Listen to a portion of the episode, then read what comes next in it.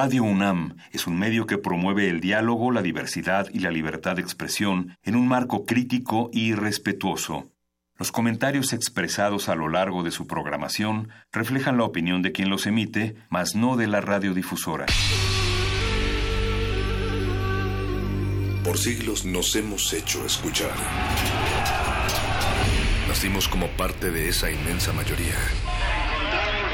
Escuchar.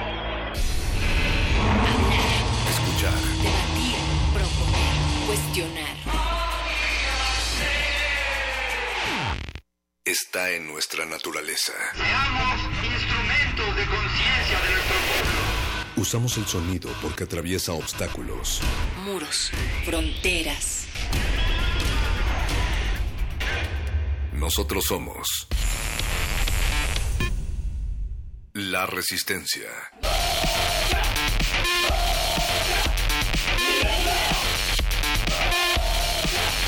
Resistencia modulada.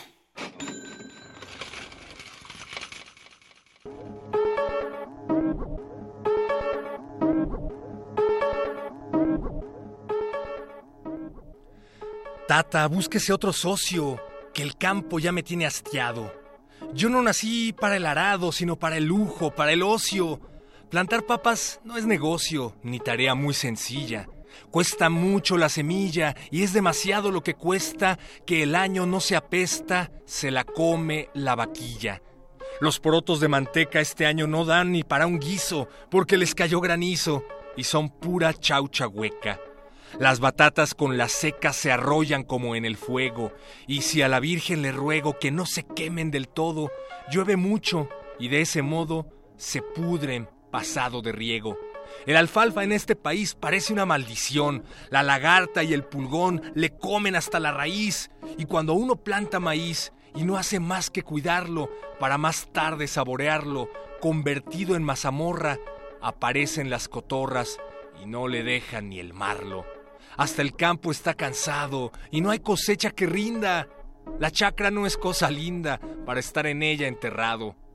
Yo quiero ser diputado en vez de un pobre paisano, no chinchar como un enano, sino hacer cada vez menos, comprarme perfumes buenos y no andar hediondo, oliendo a guano, gastar plata, troche y moche sin sentir la carestía y en vez de arar todo el día, garufiar toda la noche. No andar a pie, sino en coche, con distintivo en la chapa, tomar whisky en vez de agrapa. Es lo único que quiero. Y en vez de ser un papero, poder estar con la papa, vocear desde la tribuna una sarta de simplezas y hacer bastantes promesas para luego no cumplir ninguna, amasar una fortuna para colocarla a interés, mentir un tiempo y después tener un nuevo vehículo y disfrutar del artículo 383 manejar pleitos y leyes, hacer algún acomodo y tener mucho de todo para vivir como los reyes. Hoy mismo vendo los bueyes, la pastera y el arado, porque soy un avivado que solo piensa en la plata, y por eso mismo, tata, yo quiero ser diputado. Resistencia modular.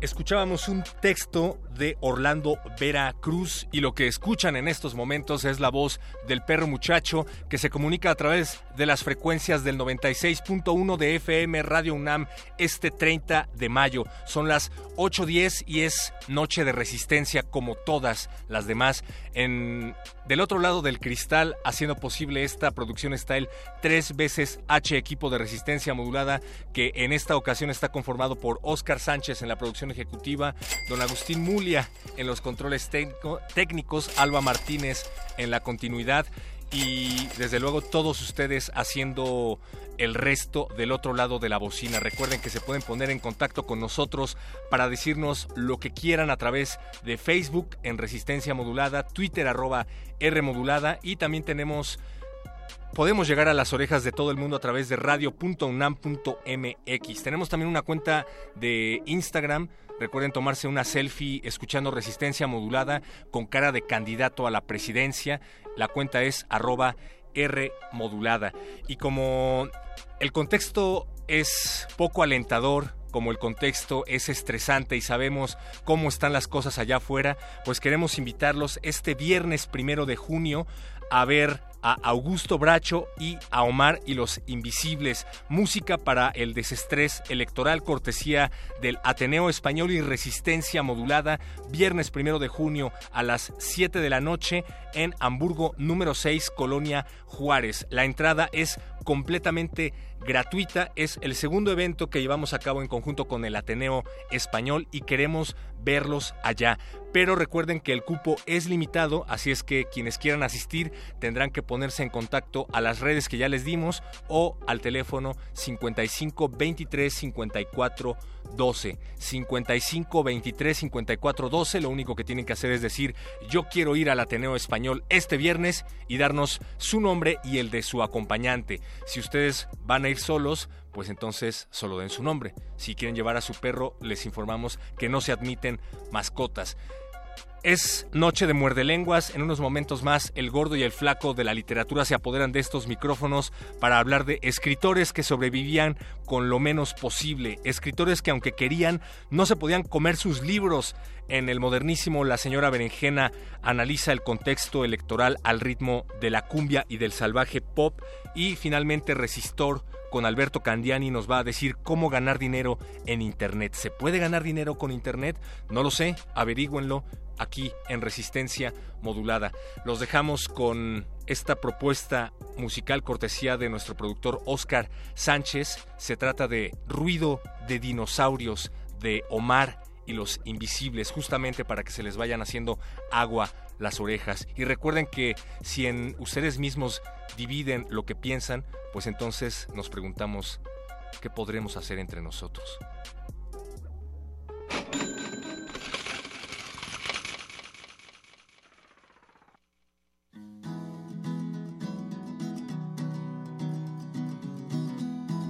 Resistencia modulada.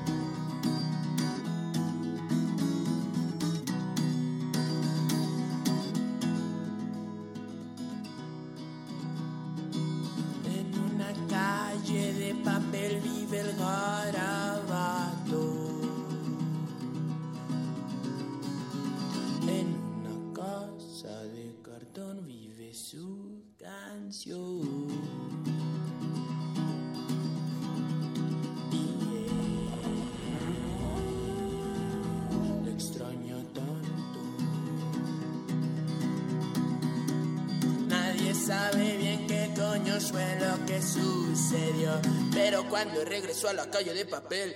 Esto es escrito.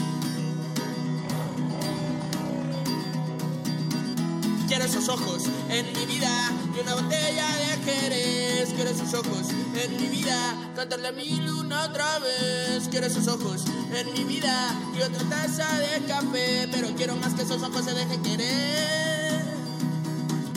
Quiero una clase de astronomía con los lunares de tu piel. Quiero un suspiro de fantasía, quiero esas lágrimas de ver.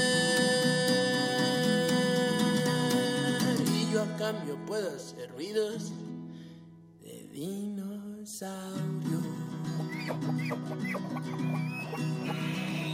Y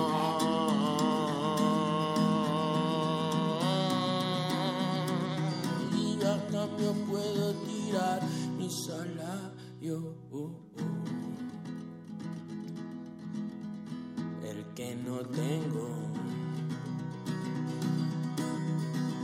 Y yo a cambio puedo dejar de fumar para llevarte a ti de viaje a cualquier lugar, hacerte canciones.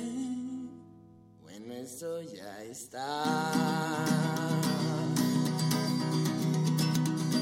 solo a cambio puedo llegar a romper todos los espejos que se metan contigo. Y yo a cambio puedo hacerte sentir que para mí eres real y que siempre has sido así. ¿Quieres sus ojos?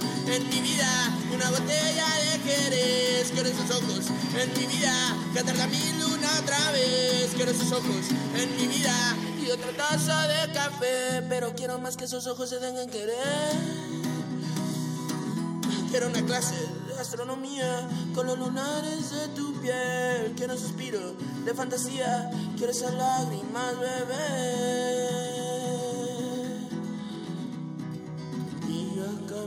De.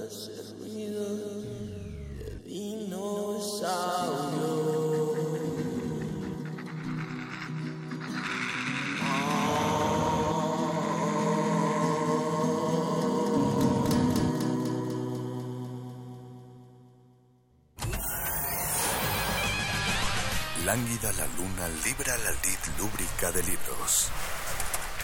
Maleable la mente emula al mutante milenario.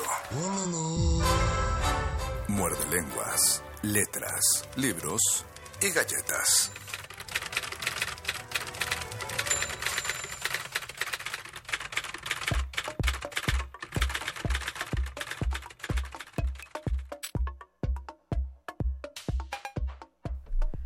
A pesar de que lo intentamos, de que nos resistimos, estamos dentro de un bucle temporal en el cual puntualmente empezamos a las 8.18 de la noche, porque es 2018, el próximo año ya empezaremos a las 8.19. Bienvenidos al último muerde lenguas de mayo. Este último muerde lenguas que va a tratar sobre la pobreza, ya que Resistencia Modulada está tratando sobre no tener dinero y cómo sobrevivir a a lo que otros llamarían vida cotidiana. Los saluda desde este micrófono el Mago Conde. Y Luis Flores del Mal.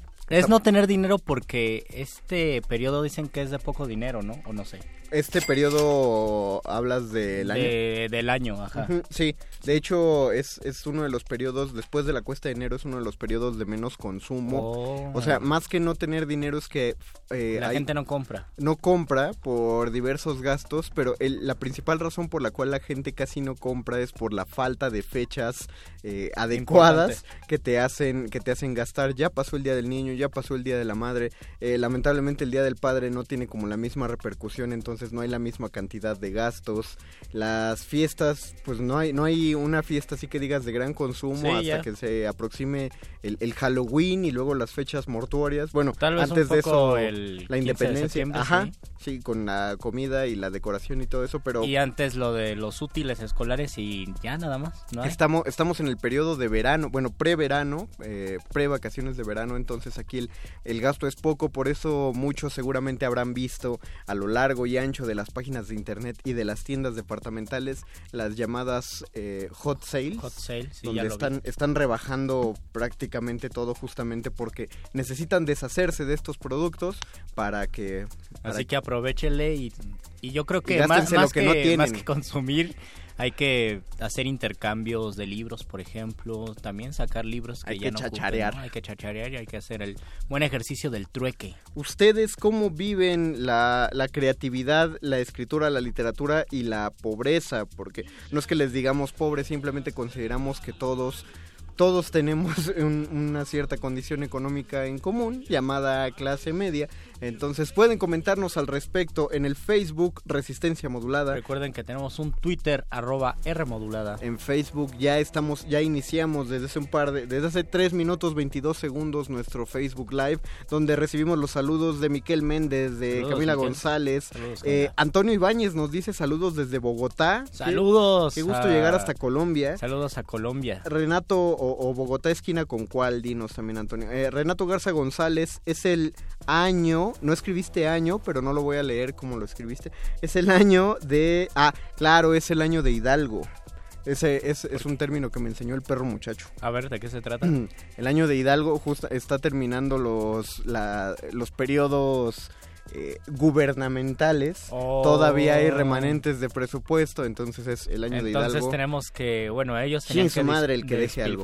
y, y sacar muchas construcciones. Por eso hay, exacto, por eso Sí, hay un sí, sí. montón de calles renovándose ahorita. Y por eso el metro de Etiopía quedó tan bonito, la verdad. Bueno, estaría bonito si alguien hiciera algo al respecto del edificio de la Secretaría de Trabajo. Que se cayó en el 11, 19 No, no, de no, septiembre. ese es el problema, no se ha caído, no bueno, tiene que cara. quedó peligrosamente sin cara el edificio. Y Ni siquiera, peligroso. ni siquiera ha abierto la estación de Metrobús de Etiopía de la línea verde por ese edificio y vayan a, a sacarle una foto de lejitos.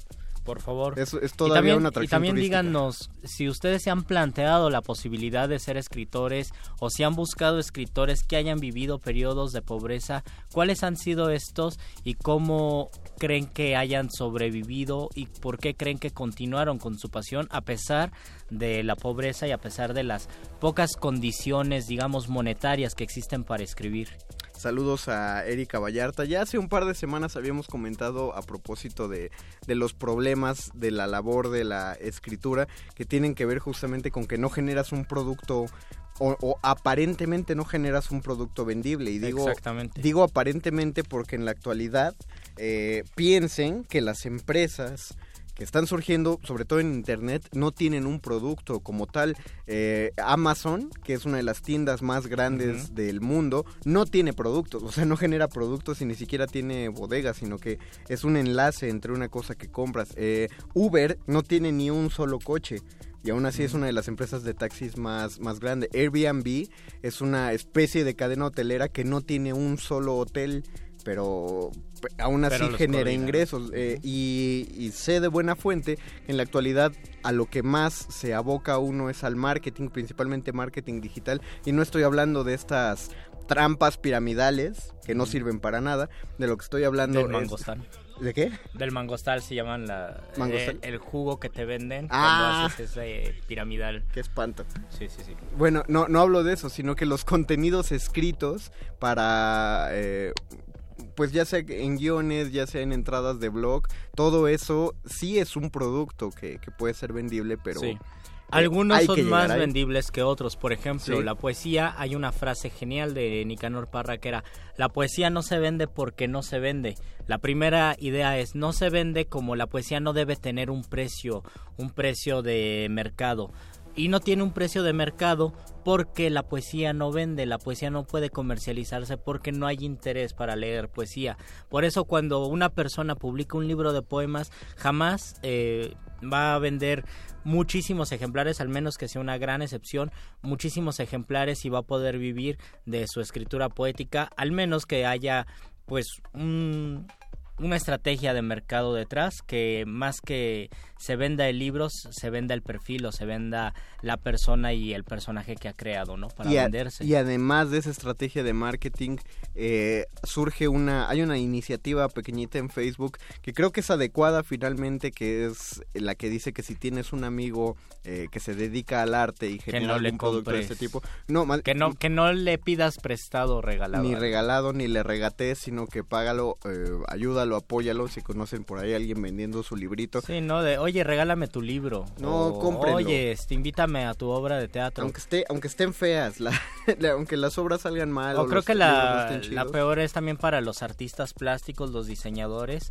y los fotógrafos cuando les dicen, oye, ¿por qué no vas a mi evento y grabas y así te haces promoción? Dibújame. Y- o dibújame. Entonces dices, es que yo también tengo que comer, tengo que vivir de algo. Mandamos un saludo también a Gabriela Pérez. Saludos, que nos Gabriela. manda un bonito emoji de saludos. Eh, también a Erika Vallarta. Nos saluda Mari Misel. Saludamos nosotros a Rodrigo García Bonillas que se conectó. Saludos. Rodrigo, hasta donde estés, en las Europas. Dice José LB que tengamos el dinero para un café y un pan. Lo demás es para presumir. Sí, y un cafecito negro, tampoco te quieras gastar unos 100 Wow, pesos wow, en wow. esos en esas cadenas de café. Yo solo, yo solo, yo- bueno, yo, yo sí debo pugnar solo por 10 pesitos más para un café con leche que... Bueno, es que, es que yo, yo, yo lo veo así porque me recuerda muchísimo una novela de Juan Marcé que se llama Si te dicen que caí, que es una novela, me parece posguerra civil española, más o menos eh, un, la mayoría, hay, hay un montón de personajes, hay cerca de 30 personajes en la novela y todos ellos pertenecen a un estrato socioeconómicamente arruinado justamente por estas eh, estos problemas de la que, que trajo consigo la guerra civil. Y lo que hacen todos los personajes con- convergen en un pequeño café y todos ellos eh, para desayunar desayunan lo mismo eh, un cigarro sin filtro Oh. que consiguen por no recuerdo la moneda porque es española y un café con leche y en la misma novela Juan Marcé explica que el café con leche es un alimento muy adecuado cuando no hay dinero porque el café te ayuda a tener energía y la leche te ayuda a sentirte alimentado El- Wow. el- cosa que no haría solo el café negro Es porque como... se te irrita el estómago Sí, claro. Son... Es comida place... Ajá. placeba, ¿no? Se llama. sí sí sí sí y Yo, yo estoy pensando, a mí me bueno, funcionó primero, estrategias para sentirse lleno, comer cacahuates muy lentamente, me parece que es una de las mejores. Y eso me recuerda a... En el siglo XIX, una de las principales instituciones o más bien grupos literarios fue la Academia de San Juan de Letrán, perdón, por San Juan de Letrán. Cuando se reunieron los intelectuales dijeron, tenemos que cimentar el futuro cultural de nuestro país. Ellos sabían que eran intelectuales, o al menos así se veían, eran intelectuales que no tenían que marcar un periodo importantísimo en cuanto a sus personas, en cuanto a los escritores propiamente, sino tenían que ser las bases para que existiera todo una estructura cultural en México. Entonces celebraron su reunión como los, los de la Academia de Letrán con un banquete y el banquete consistió en partir una sandía y cada quien tomó un pedacito y brindaron y comieron nada más la sandía, ese fue su banquete. con qué brindaron No, ese fue el brindis y la comida. Ah, ah, claro. A lo mejor había agua, ¿no? Pero era tan pobre y creo que allí la pobreza era ser conscientes de una pobreza y no peyorativamente cultural en México, de estructura cultural y la pobreza de ellos mismos y las ganas de decir, bueno, tenemos que hacer algo algo muy distinto para que después vengan escritores que puedan escribir con más comodidad o que tengan ya un pasado que los que los que les dé sustento.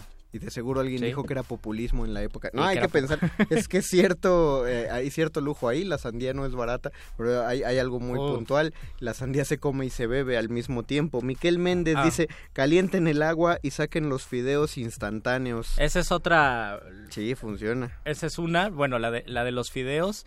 Y la segunda es la de la sandía en los buffets chinos, donde debes, donde consumes el buffet, pero no te dan. Voy a dar algunas estrategias de pobre. Adelante, adelante. Cuando no te dan agua en el buffet y cuesta 20 pesos, y, 20 pesos y tú nada más tienes tus 70 pesos o 50 para tu buffet chino, lo que debes hacer es servirte un plato de sandía y comer la sandía cada vez que comes. Así no vas a tener que consumir el refresco y ya te ahorras ese dinero que no tienes. Ah, Es decir, el- la sandía hace las veces del refresco Wow. y está incluida en el buffet. en lugar de, pedir una bebida. Ah, muy bien. Mari Miset dice, felicidades chicos, éxitos. Felicidades a ti, Mari. Nosotros estamos compartiendo... ¿Qué haríamos sin tips ustedes?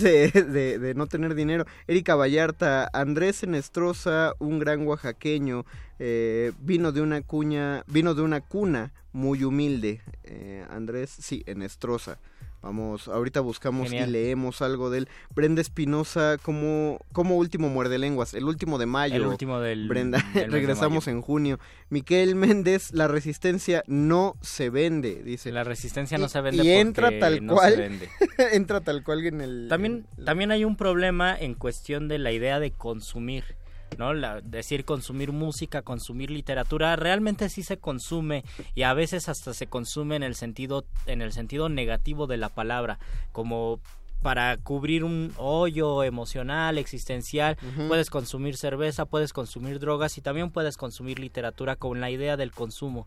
El problema es que esa literatura que se consume, pues es nada más de cierto tipo y hay muchísima producción literaria que se va quedando, ¿no? Rezagada. Lo que nos llevaría a hacer una pregunta obligada, la cual contestaremos después de la música, de, de una rolita. Sí, Pero la un pregunta obligada sería, eh, hay, hay una especie de endiosamiento a- en la carencia, ¿no? Sí. Consideramos que la falta de dinero te enaltece espiritualmente, cosa que puede ser muy probable, pero al mismo tiempo se considera que la- las pertenencias y las posesiones, y esto lo dicen no solo, no, no solo pensamientos políticos, sino espirituales, la pose- las posesiones te vuelven menos, pues menos espiritual, ¿no? Te alejan como de cuestiones más de la mente.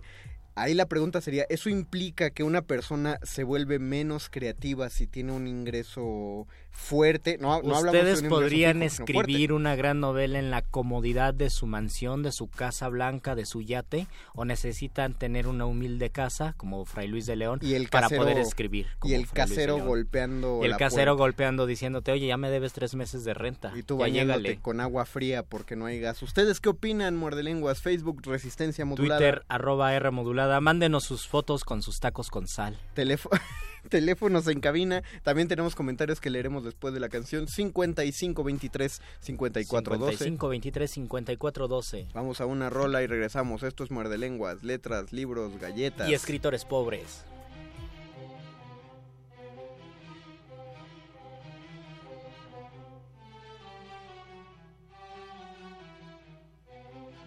Muerde, muerde, muerde, muerde.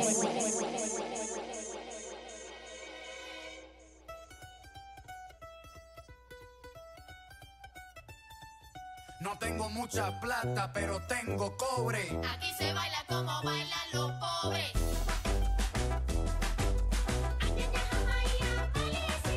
No tengo mucha plata, pero tengo cobre. Aquí se baila como bailan los pobres. Messi, aquí llegó tu Robin Hood. A meter las bolas en los boquetes como Tiger Woods. Tú eres clase alta, yo clase baja. Tú vistes de seda y yo de paja. Nos complementamos como novios. Tú tomas agua destilada, yo agua con microbios. Tú la vives fácil y yo me fajo. Tú sudas perfume, yo subo trabajo. Tú tienes chofer, yo camino a patas. Tú comes filete y yo carne de lata. Nuestro parecido es microscópico, pero es que por ti me derrito como gringo en el trópico. Pégate a mí,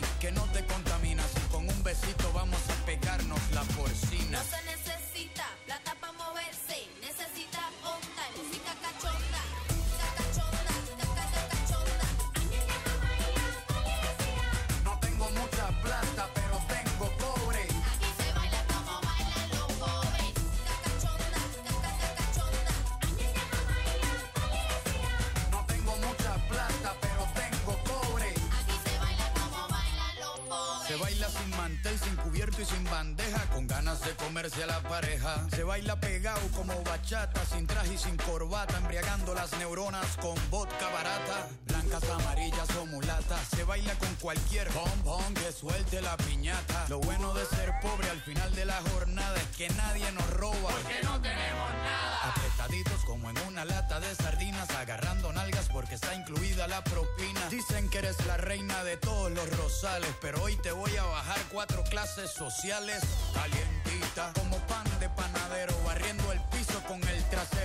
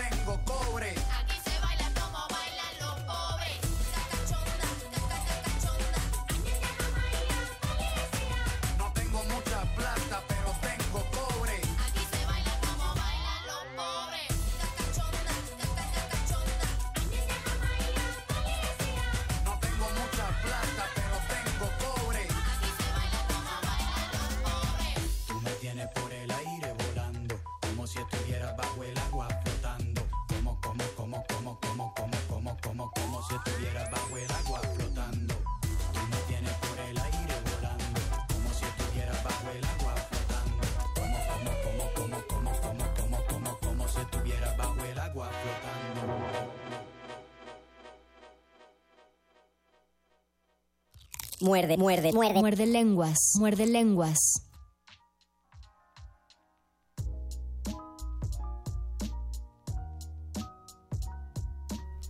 Nos habló nuestro querido Eduardo Nájera y nos pregunta, nos dice, queridos muerdelenguas, Hola, ¿podrían hablar del escritor Juan Ramón Jiménez que toda su vida fue pobre y no fue sino hasta que se casó eh, que pudo hacer su, dedicarse a la literatura? Sí, Juan Ramón Jiménez es un caso donde tuvo ya beca vitalicia. Estábamos el lunes hablando con Abril del Mesías y yo decía que Juan Ramón tuvo un Mesías, una Mesías que le permitió escribir ya desde Eh, que eh, se casó hasta su muerte. Mecenas, ¿no? Mecenas, perdón, estaba pensando en una nota que escribí. Mecenas, gracias, Está- gracias, Estábamos gracias. pensando en, en- Estaba en pensando en los... Ajá. Un mecenas. Y esta mecenas es que también era casi un mesías. Sí, sí, o sea, todo mecenas es un mesías. Todo mecenas es un mesías. Eso no te lo muy discuto. bien, muy bien bajado ese balón. Y le ayudó muchísimo al momento de su escritura. Hay algo que yo les había comentado tal vez hace dos años, que fue que cuando ya era un escritor consagrado Juan Ramón Jiménez, ya cuando vivía pues de lo que le daba a su mujer, llegó un joven, unos sí, unos 20, por lo menos 20 años menor que Juan Ramón Jiménez. Juan Ramón tiene unos cuarenta y tantos, me imagino. Tocó la puerta de Juan Ramón y le entregó unos poemas. Ese joven era León Felipe, que es un poeta Mm. genial, que en México lo querían mucho porque fue parte del exilio español y aquí vivió desde que se exilió hasta que murió Y en el los- 67. y de los más descarnados Y de los más pueden leer. descarnados. Y un gran traductor de Walt Whitman. Juan Ramón Jiménez llegó, eh, perdón, León Felipe llegó a la casa de Juan Ramón Jiménez, le entregó unos papeles a Juan Ramón y le dijo, son mis poemas, yo lo admiro mucho y quiero saber su opinión. Y Juan Ramón Jiménez con todo pues su halo de grandeza le dijo, pues regresa en unas dos semanas. Regresó León Felipe, Juan Ramón Jiménez le abrió la puerta y le dijo, ¿quién eres tú? Le dijo, yo soy la persona que le dio los poemas hace dos semanas y quiero saber qué opina. Dice, ya los leyó y dice, a ver, espérame. Y buscó entre sus papeles Juan Ramón Jiménez el, los, los poemas de León Felipe. Dijo, ay, aquí están. No, no sirves para poeta. Y le cerró la puerta. Y a pesar de esa crítica, pues León Felipe es un gran, gran poeta. Y yo creo que algunos lo prefieren un poco más que a Juan Ramón Jiménez, que también es un poeta genial. No, no, lo, no lo prefiero por encima de él, pero sí soy muy fanático de León Felipe. Sí, Eh, yo- ajá, lo que pasa que también León Felipe tiene una cualidad que es un poeta que lo leen o lo leían ahora ya casi no, pero en el tiempo de los 70, de las revoluciones, de los movimientos, era un poeta que lo leían personas que no se dedicaban a la poesía. Casi todos los poetas son poetas que escriben para poetas y es por eso que la poesía no se vende. En el caso de León Felipe era un escritor que hacía poemas y los leían las personas Wow. que no se dedicaban a la literatura y en ese mismo cuadro pues entra Mario Benedetti, Jaime Sabines y otros así Y- por el estilo. Y eso es y eso me, me sorprende y resulta Ujú. curioso de León Felipe porque la poesía generalmente es uno de los primeros acercamientos que alguien tiene a la literatura porque la poesía es breve.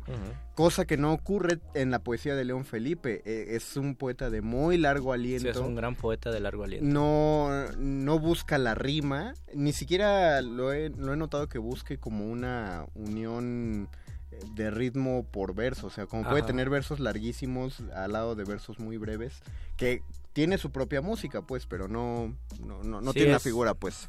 Es una es un personaje importantísimo y yo pienso que él estudió para ahora se llama químico farmacol Biólogo. Ajá, farmacobiólogo. Pero en ese Eh, momento se llamaba brujo. No sé, no sé, se llamaba brujo, no sé si se dedicó, pero pues tuvo una carrera, porque también eso es importante, buscar cuáles son los escritores que tuvieron una profesión o una carrera distinta a la de su Un vocación, chorrísimo. un pues- chorrísimo, Pues, ¿no? cuántas, más bien, cua- ¿hace cuánto existen las carreras ya directamente la- ah, bueno, de letras no tiene, no tiene mucho, pero las que tienen cada vez menos, o las que tienen menos, son las de creación literaria. Exacto, y- pero hay que pensar que la formación, la, haciendo este paréntesis que es muy adecuado, Luis, eh, la, la formación eh, anteriormente ya incluía la literatura como, como un eje rector, sin importar lo que estudiaras.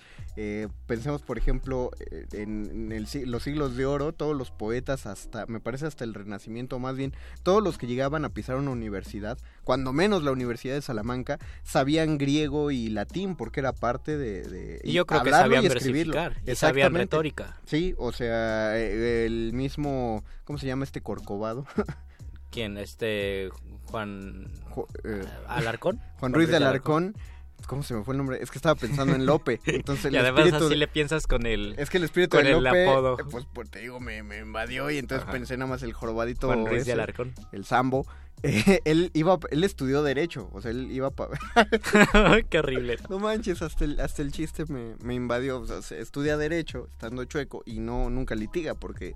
eh, Porque él estaba dedica- chueco. porque estaba chueco y se dedicó a la escritura. Elba María Velázquez Robles dice, saluden a mi esposo Felipe que se ve obligado a escucharlos porque se quedó a trabajar conmigo. Cuidado Elba, saludamos a Felipe, pero cuidado Elba porque escuchar el muerde lengua sí es causal de divorcio.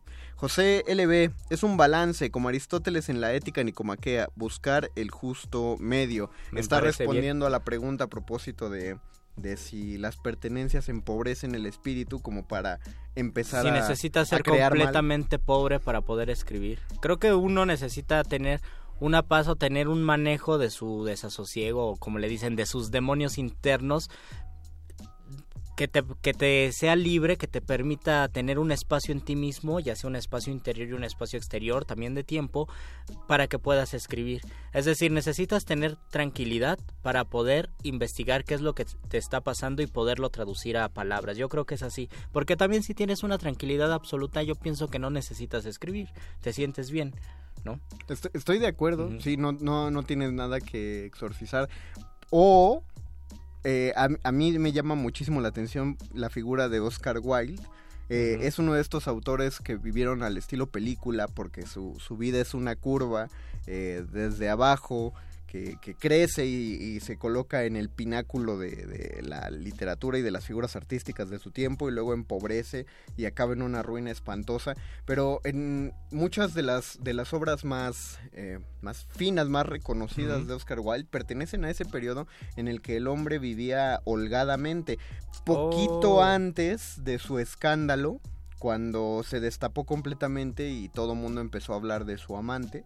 Eh, eh, estando él casado y, y sabiendo la esposa que era que era un matrimonio como de tapadera y la esposa era parte de la que aportaba mucha de la riqueza que tenía Oscar Wilde pero no la necesitaba porque Wilde terminaba de escribir una obra de teatro y al día siguiente los teatros se llenaban Wow. Eh, sí, sí recibía muchísimo ingreso ¿Ya ven y él- y él vivía adecuadamente, o sea, le encantaba hacer fiestas y, y- y vivir holgadamente y, gastar y gastar y compartir. Creo que sí se le nota en la foto. Sí, o la- sea, En su famosa foto con gabardina es se un, le nota, ¿no? es un dandy y siempre lo fue y nunca le avergonzó serlo y no perdió la genialidad. Lo que sí notas es, a, a propósito de esto que dices, sus textos, la mayoría son, son este, cómicos, son picarescos, van enfocados a burlarse de, de aspectos humanos más que sociales, pero no lo ves que escriba eh, específicamente para purgar algún dolor Oh, interno, porque probablemente él no lo tenía eh, o, o al menos no lo expresaba en O la estaba muy adormecido porque Ajá. estaba cómodo, ¿no? Exactamente, pero aún así escribía y escribía de manera genial. José, no, perdón, Emiliano Ray conocía al poeta infrarrealista Ramón Méndez y aún entre su alimento y herramienta, el alcohol, su pobreza material no limitaba su devoción por la poesía.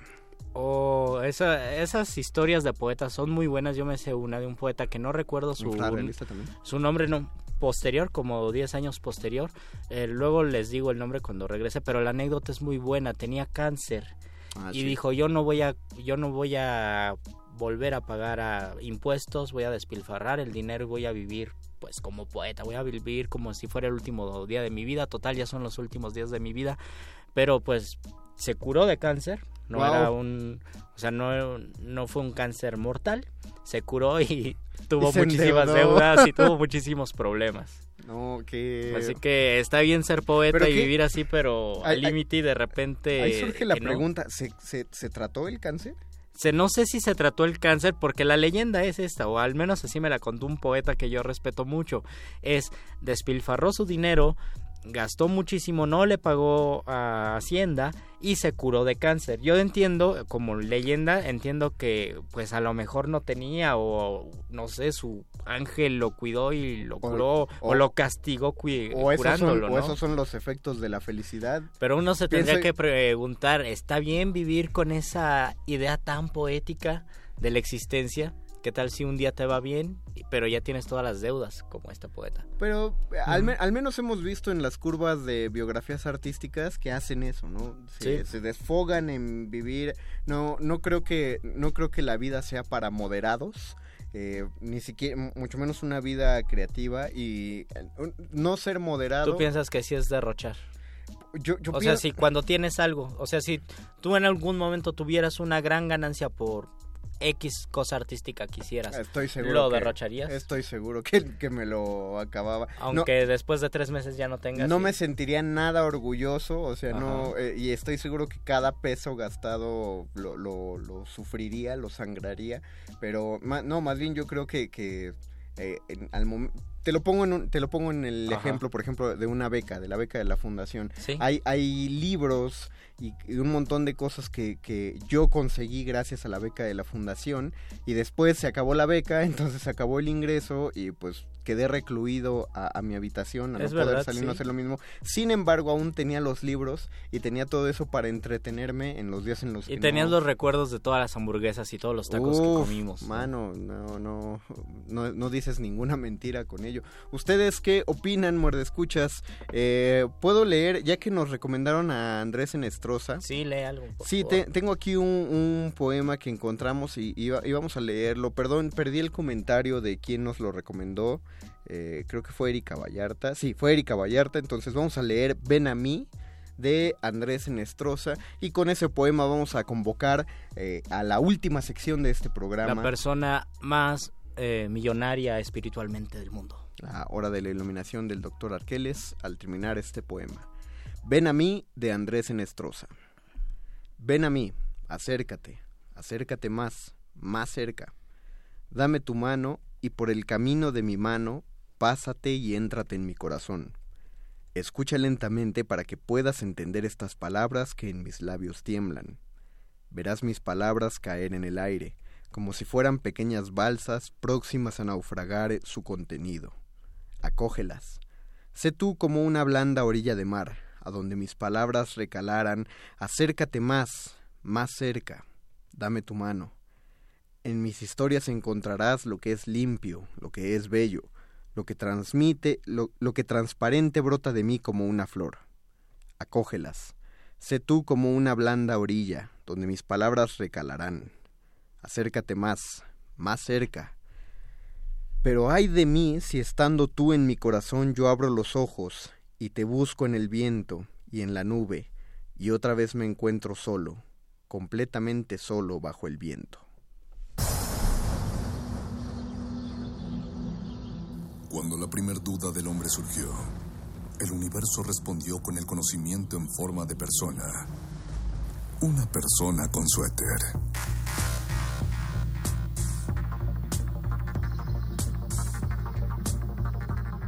Es la hora de la iluminación con el doctor Arqueles.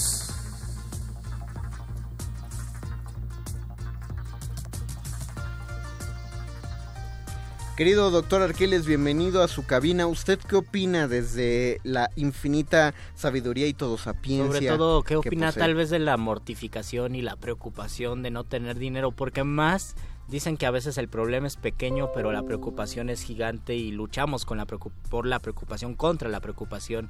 Y el no tener dinero, pues es algo que les causa tanto tanto dolor a las personas y tanto sufrimiento que después cuando lo tienen no se puede disfrutar porque están preocupados y preguntándose pero qué va a pasar cuando se me acabe no quiero que se me acabe y entonces tenemos gente pues con muchísimo dinero que hasta les dice a sus empleados no hagan esto no voten por tal persona porque si votan yo no voy a tener dinero Eh, citando a una aspirante a gobernadora, ¿me repite la pregunta? ¿Qué se hace, Exacto, doctor, doctor Arqueles, con la preocupación del dinero Ah. y con la falta de dinero? Pues, primeramente, lo importante sería establecer qué idea tenemos acerca de la noción de abundancia y comprender también cómo es que eh, la moneda se ha vuelto la nueva especie de figura trascendental o divina para los tiempos contemporáneos. O la medida en un banco, ¿no? La, las cifras. Sí, y como hablábamos en algunas otras ocasiones, el estatus que otorga a ciertos individuos este tipo de, de cuestiones. Sin embargo, precisamente la cuestión es pensar qué tipo de riqueza queremos tener en nuestra vida o si la riqueza en monedas o en papeles que representan dinero, en este caso representan oro, supuestamente, eh, son realmente la llave hacia la felicidad, hacia la tranquilidad, hacia la seguridad, hacia todas estas ideas que están vinculadas, sí, directamente con la noción de éxito. Entonces, ¿por qué necesariamente tenemos que vincular éxito y dinero? ¿Y O felicidad y dinero, ¿no? ¿Y por qué preocuparse al respecto? ¿Por qué decir yo no soy exitoso si no tengo tanto dinero como esta o aquella persona? Hay muchísimas razones que dan sentido a esta cuestión. Como ya decías tú, Mario, hay una cierta eh, época o una cierta generación que está vinculada con ser de esta llamada clase media que no tiene acceso a muchas cuestiones vinculadas con un empleo o con seguridad social o con bienes y recursos económicos constantes y que realmente le den una estabilidad y falta de preocupación. Me parece que tiene que ver con esta constante aspiración humana a lo que lo que los norteamericanos suelen decir como que el pasto siempre está más verde del otro lado de la cerca, ¿no? Eh, hay Que el otro lado de la cerca sea México. aunque el otro lado de la cerca sea México. El pasto está igual. No, eh, yo lo veo, por ejemplo, hay, hay gente, generalmente la- las personas famosas, los artistas de cine, eh, los pues gente que tiene un ingreso considerablemente alto, son los que dicen que el dinero no construye la, o el dinero no da la felicidad. Y, y uno uno diría, bueno, tienen la experiencia y se les cree, pero si yo veo a una familia que debe sobrevivir con 80 pesos a la semana, ahí uno considera que esa familia sí podría acceder a algo más parecido a la felicidad con ese dinero, porque porque tiene la necesidad, pero no sabemos si de la noche a la mañana esta familia se vuelve millonaria, si si después empezará a aspirar a otras cosas. Es decir, a, a lo que voy es que yo creo que el dinero no compra la felicidad, pero no porque el dinero sea malo, sino porque constantemente necesitamos renovar nuestra idea de satisfacción, nuestra idea de éxito y nuestra idea de Sí, felicidad. una, una cosa es vivir con 80 al día, que no es vivir, y tener esta preocupación, pero también se puede vivir modestamente, me parece, no, no pobremente, ni pobremente espiritual ni materialmente, sino tener lo necesario para poder vivir bien, ¿no? Y es algo muy distinto a tener muchísimo dinero que no te lo vas a gastar aunque vivas cinco veces, ¿no? Y aunque tengas todo el tiempo para construir casas y mansiones. Ahí valdría la pena mencionar la noción de necesidad, el que hay que priorizar nuestras necesidades y obviamente, como dice el poeta Miguel Hernández, hay que tener presente el hambre porque es algo que aparece prácticamente con el surgimiento de nuestra memoria. El tener hambre y en ese sentido el cubrir estas necesidades de carácter tal vez más instintivo ya nos permitiría apelar a otro tipo de cosas y a preocuparnos de esta también idea muy común de los problemas del primer mundo, que Sí. extrañamente pasa aquí en México también. ¿Cuáles son los problemas del primer mundo? Ah, del bueno, primer mundo. se les llaman problemas de primer mundo cuando tú ves una persona que, que sí ha comido ese día, que sí pagó la renta, que sí tiene agua caliente y aún así siente que tiene un problema y un problema pe- que uno consideraría pequeño como por ejemplo no tengo internet, ¿no? Se me cayó el internet en mi casa y entonces tú dices, eso es un problema de primer mundo, pero psicológicamente eh, lo que dice el doctor, e- e- existe una, existe la valoración. Es decir, para, para estas personas, si hubiera una escala, un problemómetro, un preocupacionómetro, para estas personas el perder internet tendría la misma, la misma cantidad de estrés, por así decirlo. Que no te paguen una semana de tu trabajo, ¿no? O Exactamente. que te descuenten un día porque te enfermaste. O, o que te chocaron, o Exacto. que te dicen una enfermedad que para la cual no tienes eh, Sí. dinero, cosas así. Es decir, ahí ya nos estamos metiendo con juzgar la- los problemas de la gente como, como desestimarlos. Pienso, pienso por ejemplo, y tal vez ustedes, muerdescuchas, también piensen en esto. Primero, en un líder indígena hace poco salió una entrevista donde decía, yo me siento millonario, vivo con lo que me da la tierra, y él lo decía realmente, vivo con lo que me da la tierra, me gusta estar con mi familia, me gusta convivir con mis compañeros, yo soy millonario porque no estoy pensando en en el dinero ni en lo material, estoy pensando en una satisfacción que la tengo y vivo con ella. Y por el otro lado, la señora que merecía abundancia, que ahora se volvió un escándalo con fines electorales, por supuesto, pero que en el reportaje dicen cómo vive. Eh, deja a sus hijos en una escuela muy lujosa en Londres, cerca de donde vive la reina de Inglaterra, dejar a sus hijos en una escuela muy lujosa, se va al yoga, se va a que le den un masaje en el cuerpo, un masaje en el rostro, se va de compras a una de las plazas más exclusivas de Londres y ya regresa como a las 6, 7 de la tarde y ya no. Esa es su vida, ¿no? Yo no sé si ella tenga tal vez tiene abundancia o tiene un tipo de abundancia, pero felicidad no el, lo creo. El único, eh, ahí el gran problema es que si gastas un millón y medio de pesos al mes, por supuesto que te da miedo perder un ingreso. Sí, tan por grande. supuesto, sí. ¿No? ¿Cómo te adaptas? Sí, exactamente. También la posibilidad de, eh, como dijo López Portillo, saber administrar la abundancia. Válgame eh, tiene que ver Defenderla como perro. con, con tener mesura, con, con tal vez eh, no dejar que, que el tener papeles que supuestamente valen algo nos haga ir por las nubes y creer que eso nos da más que a otros. O nos quite tiempo valioso de nuestra vida porque lo invertimos preocupándonos en qué vamos a hacer con ese dinero y qué vamos a hacer cuando no tengamos ese dinero.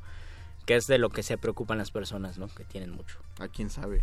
Y yo No- recuerdo... No te sabría decir, Luisito. Yo recuerdo, sí, yo pienso, hacen muchas cuentas, acumulan capital y están siempre pensando en eso y dicen, este negocio me tiene que salir y este negocio también. Ah. Y pienso mucho en un verso genial de César Vallejo que decía, la cantidad enorme de dinero que cuesta el ser pobre. Se estaba adelantando, yo creo, a la idea del neoliberalismo muchísimos años.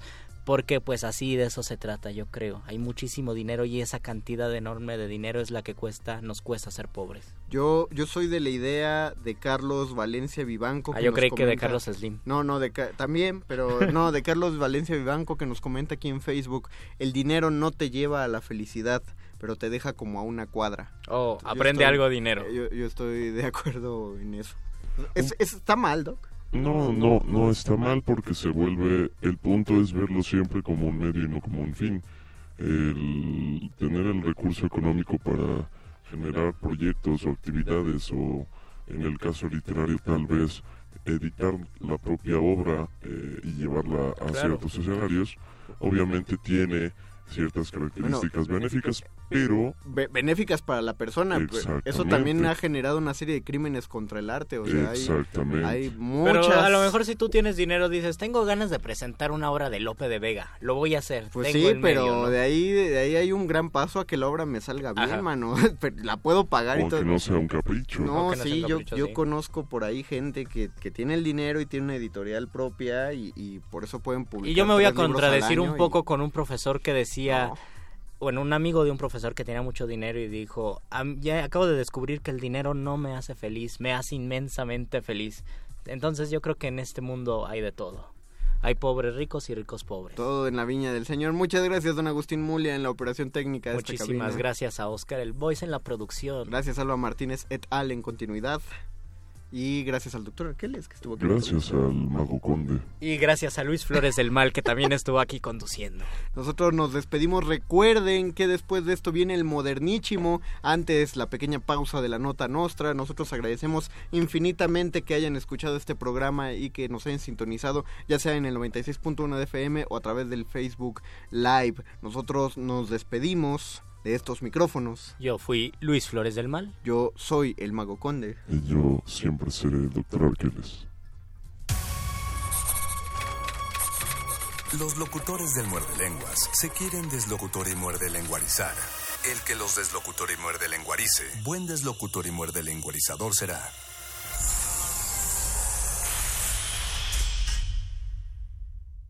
Resistencia modulada.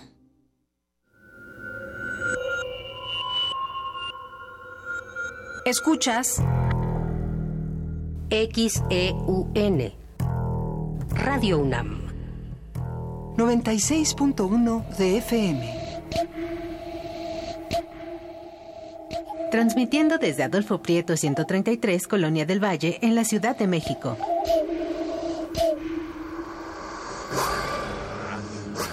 Experiencia sonora. Radio UNAM se suma a las actividades de El Aleph, Festival de Arte y Ciencia, con la obra Sueños bajo la Tierra, el almacén de la memoria. Con la dirección y dramaturgia de Mariana Arta Sánchez. Multimedia y espacio sonoro de Ismael Jimate.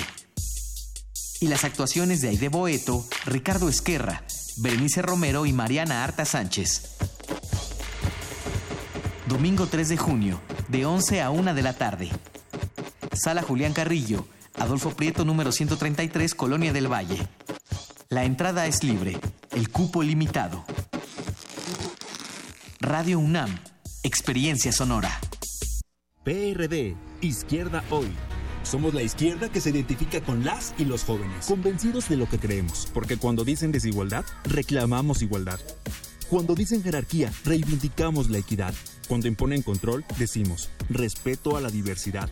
Y cuando hay abusos, exigimos nuestros derechos, los de todas y todos, sin distinciones. Estas son nuestras causas, es la actitud con la que vivimos. Hoy es nuestro tiempo y estamos seguros de una cosa. Somos la izquierda de hoy. ¿Quién dará mejor futuro a México? Y ahí vamos a escoger qué queremos para el país y qué queremos para nuestras familias. Esta es una elección en donde vamos a escoger entre certidumbre y riesgo. Es una elección en donde vamos a escoger entre futuro y pasado. Y en esta elección no vamos a escoger un candidato, vamos a escoger a un presidente. Y dentro de las cuatro alternativas, yo no tengo ninguna duda, ni ustedes tampoco, el mejor soy yo. Vota por MIF, candidato por la coalición Todos por México. Para contestarle a Claudia Sheinbaum que habla de la corrupción del PRD, porque hoy todos los que están en tu campaña son justamente los que llenaron de corrupción en su momento a nuestro partido. Bejarano, Carlos Simas, tu esposo, hoy están en tu campaña. ¿Se acuerdan de los escándalos de la línea 12, Marcelo Ebrar, Mario Delgado? El News Divine, donde perdieron la vida 12 jóvenes, Chiguil, el Repsamen, los segundos pisos. Esa es la verdadera corrupción que tú te llevaste. Alejandra Barrales, candidata a la jefatura de gobierno, PRD. M68. Voces contra el olvido. Una serie que rescata los testimonios de quienes vivieron los acontecimientos. Chihuahua en la mañana fue por los periódicos. Entonces cuando empieza a ver los periódicos en el camino, ve que nos estaban acusando de comunistas. Entonces llega, entra ahí a prensa y propaganda y dice, ¿qué hubo pinches comunistas que han hecho toda la mañana? Y nosotros, ¿comunistas? Sí, miren. miren. ¿Recuerdas?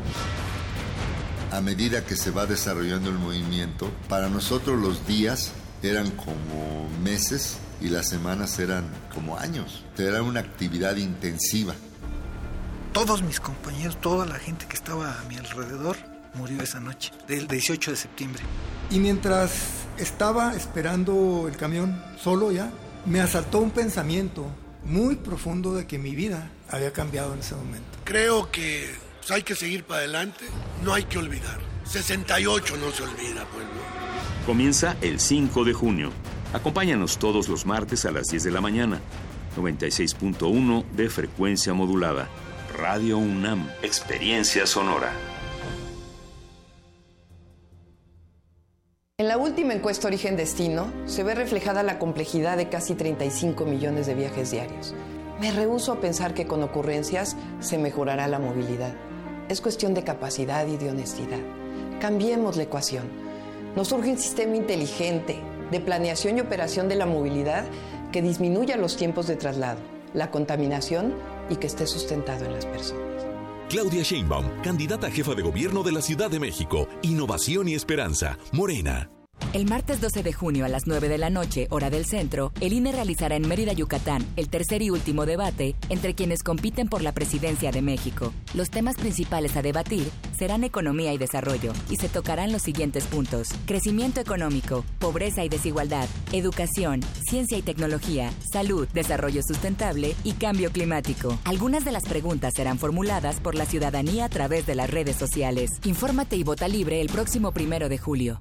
INE. El Tribunal Electoral del Estado de México resuelve con justicia y celeridad las controversias jurídicas derivadas del proceso electoral. La y los magistrados garantizamos tus derechos político-electorales, conforme a los principios de certeza, imparcialidad, objetividad, legalidad y probidad. Y resolvemos de forma pronta y expedita los medios de impugnación con la emisión de sentencias. Este proceso electoral tú eliges y nosotros protegemos tu decisión. Tribunal Electoral del Estado de México.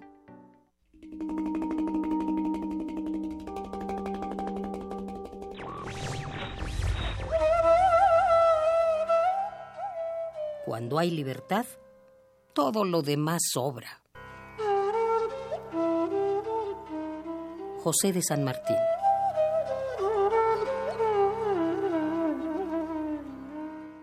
Radio UNAM. Resistencia modulada. Interrumpimos lo que sea que esté haciendo para traerle este corte informativo. La, la nota nostra. El último lugar para informarte.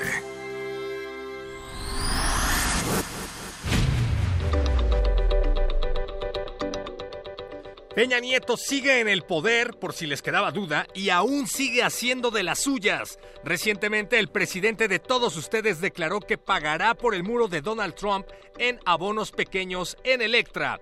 Peña dijo que ha estado viendo mucha televisión recientemente y vio que alguien dijo que Salinas Pliego es un empresario con visión social, por lo que confiará en él para hacer la compra. De paso, dijo que abrirá su crédito azteca para guardar su pensión. No vaya a ser.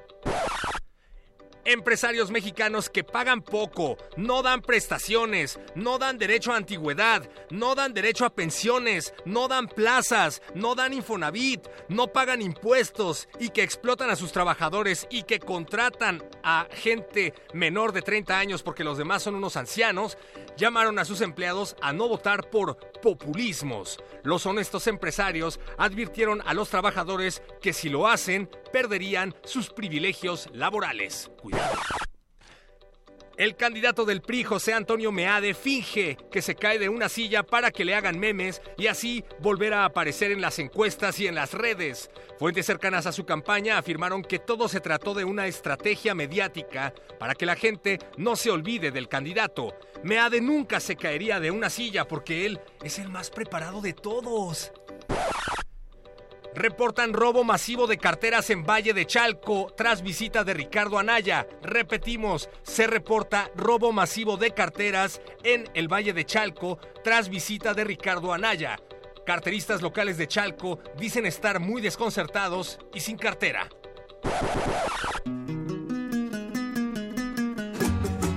El candidato del PAN en Valle de Chalco estuvo y dicen que miedo tuvo por hallar algún rufián esas personas están con angustia y sin reposo, porque Chalco es peligroso, pero nadie se agandalla tanto como lo hace Anaya y su fama de ambicioso.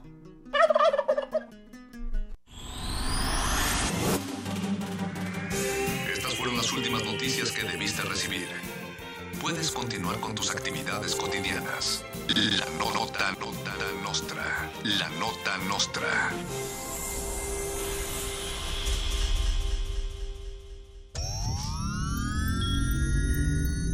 Un glaciar es una capa de hielo que se origina en la superficie terrestre.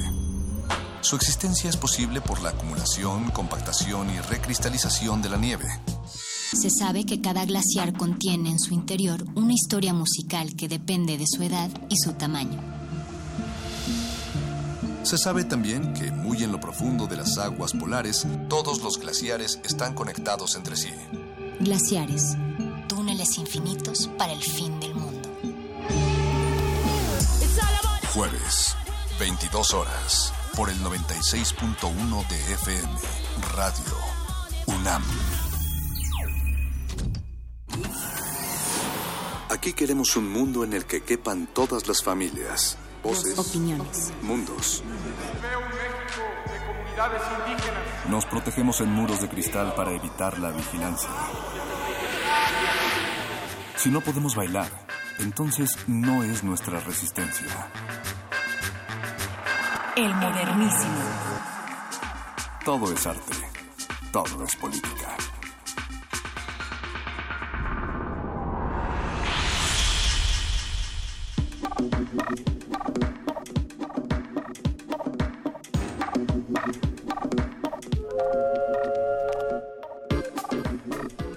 Bienvenidos todos y todas al Modernísimo, su espacio de confianza en resistencia modulada para hablar de derechos humanos, temas públicos, elecciones por supuesto, y donde también bailamos al ritmo del salvaje pop.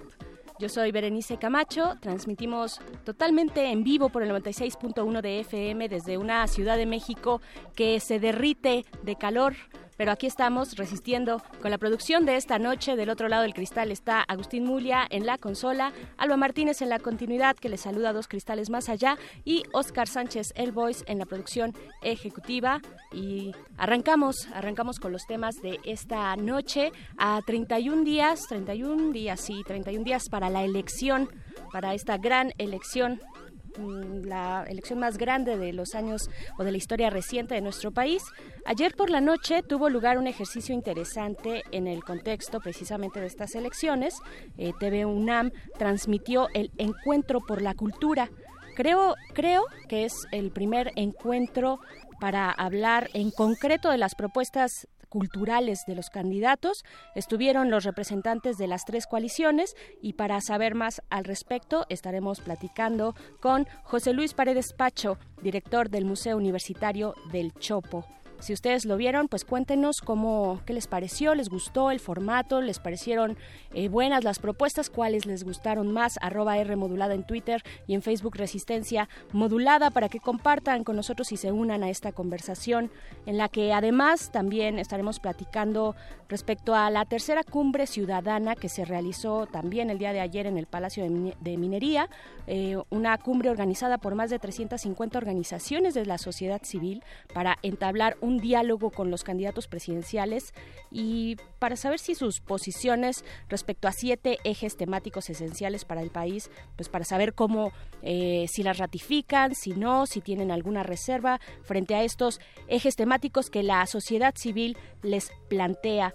Para eso, para hablar más de este evento, de esta tercera cumbre ciudadana, estará platicando con nosotros María Elena Morera, quien es, pues, quien preside además la organización Causa en Común.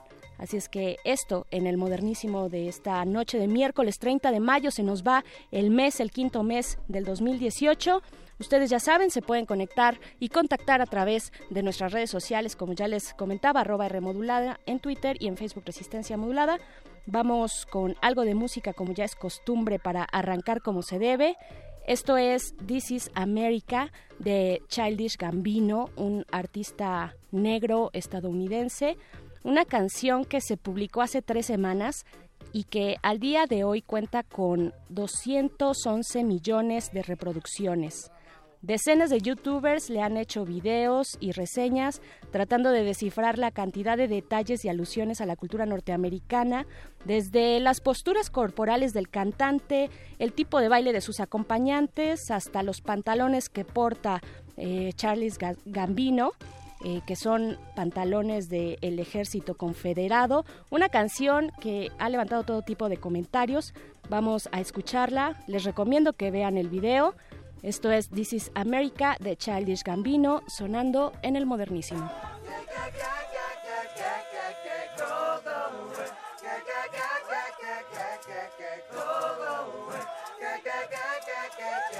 El modernísimo.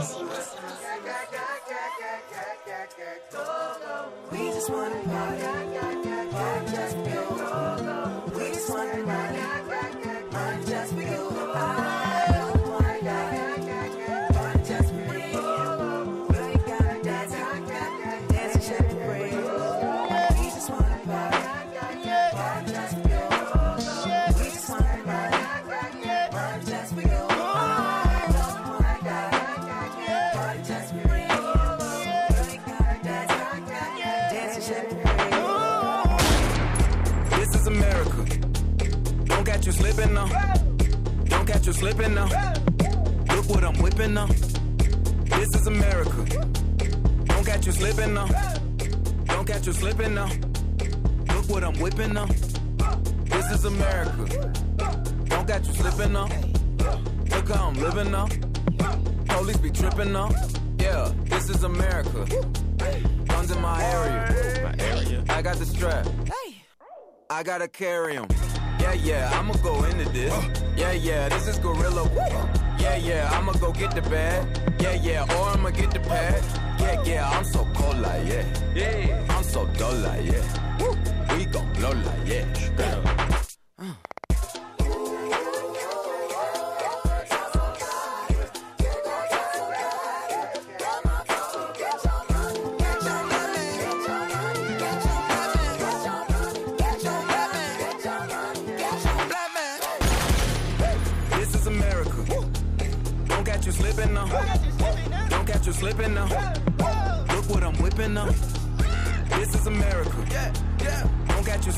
Now. Don't catch you slipping now. Look what I'm whipping now. Look how I'm kicking now. I'm so fitted. I'm on Gucci. I'm so pretty. Yeah, yeah. I'm gonna get it. Watch me move. This is selling. That's a tool. Yeah. On my Kodak. Black. Ooh, know that. Yeah. Ooh, get it. Yeah. Get it. Work it.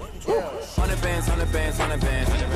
Contraband, contraband, contraband. I got the plug who a hawker. Whoa. They gonna find you like. Bueno, uno de los principios del programa de cultura para nosotros es la inclusión. Esta, esta exclusión ha dejado al ser humano fuera de un derecho humano. No solamente garantizar, no solamente garantizar el derecho de las audiencias, convertirse, convertirse en actores culturales capaces de transformar su propia realidad. Y creo que Primero partir del conocimiento, del convencimiento de que si algo genera ciudadanía es precisamente la cultura. La, la cultura nos permite ver la realidad. La cultura es lo que nos permite ver la realidad desde diversas perspectivas y a su vez le permite a la ciudadanía tener otras opciones de vida. Tiene que haber una verdadera revolución educativa en el país, la la justicia, más cerca a los valores del humanismo, la libertad, la solidaridad y la justicia. El modernísimo.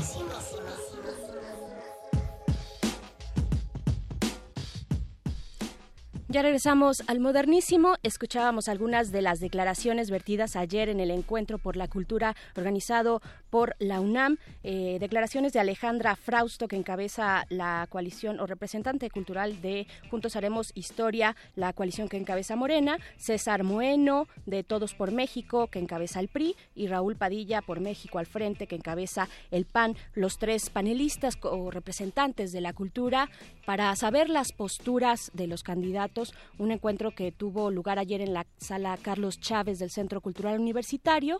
Eh, y pues bueno, importante darle seguimiento a estas propuestas. Creo que en todo momento o en muchas ocasiones, cuando los discursos son afortunados, se habla y se rescata la cultura como un eje fundamental para afrontar la situación de México, pero muy pocas veces se profundiza y yo creo que hay que celebrar y continuar, seguir, darle seguimiento a este tipo de encuentros. Y para hablar del mismo, ya está la línea, ni más ni menos que José Luis Paredes Pacho, director del Museo Universitario del Chopo, además de historiador, músico, promotor de la cultura. Bienvenido maestro Pacho, ¿cómo estás? Muchas gracias por conversar con nosotros. No, hombre, pues es un gusto estar conversando con eh, los escuchas de Radio UNAM. Calor y todo, pero y de aquí estamos, ¿no? además, ¿no? La barra juvenil. Exactamente, estamos aquí en Resistencia y nos da un gustazo tenerte pues en estos micrófonos para que nos cuentes pues tú desde tu experiencia como promotor cultural, eh, todo este largo camino recorrido. Eh, creo que el Chopo es uno de esos lugares que congregan a las juventudes de una manera muy honesta. Creo que encontramos ahí siempre como un, un espacio diverso, un espacio que se atreve. Así es que queríamos saber tu lectura respecto a este encuentro por la cultura que se llevó a cabo el día de ayer. ¿Qué, qué te pareció el encuentro? ¿Qué, llamó tu atención en, lo general, digamos? Bueno, lo primero que me llama la atención es que en estas elecciones se esté dando peso en las campañas a la discusión cultural este, y que haya habido ya estos pronunciamientos de los encargados de los distintos candidatos, que en particular, que, en realidad ahora ya son solamente tres, ¿no? En, términos de, cultura, porque Bronco pues no, no, no ha participado en estos debates, seguramente porque no le interesa la, la cultura, ¿no? Pero este eso me parece muy importante. Dos, que se haya realizado eh, este diálogo en la UNAM por parte de la Coordinación de Difusión Cultural se me hace también muy simbólico, pues porque digamos que la política cultural de la UNAM eh, es de importancia nacional eh, y también gracias a la autonomía de, una, es de un poder y de una amplitud muy fuerte y creo que era el lugar eh, más apropiado o uno de los lugares apropiados para poder convocar este, este debate justamente con una neutralidad crítica y analítica, ¿no? Y además justamente con la participación de las voces de la comunidad universitaria y sobre todo de los alumnos, que fue el caso del diálogo que, se sostuvo ayer. Ahora, eh, una vez dicho esto, este tipo de diálogos eh, siempre son eh, limitados por, por el formato claro. Este, y por el timing, llamémosle así, televisivo, pues entonces digamos que no es del todo suficiente para que uno pueda aclararse a profundidad los programas de los de la gente que participó. Sin embargo, también, eh, a pesar de ello, creo que fue muy importante todo lo que se dijo. Eh, ¿Qué balance sacar? Pues casi yo diría que eh, también vi el, otro diálogo que tuvo lugar en, en, el, en el auditorio de la Sociedad de Autores y Compositores, el auditorio Cantoral. Este, entonces ahí hubo otros participantes, estuvo esta Consuelo Saizas y, y alguien de parte del PRI, no recuerdo quién participó ahorita, ahorita me acordaré.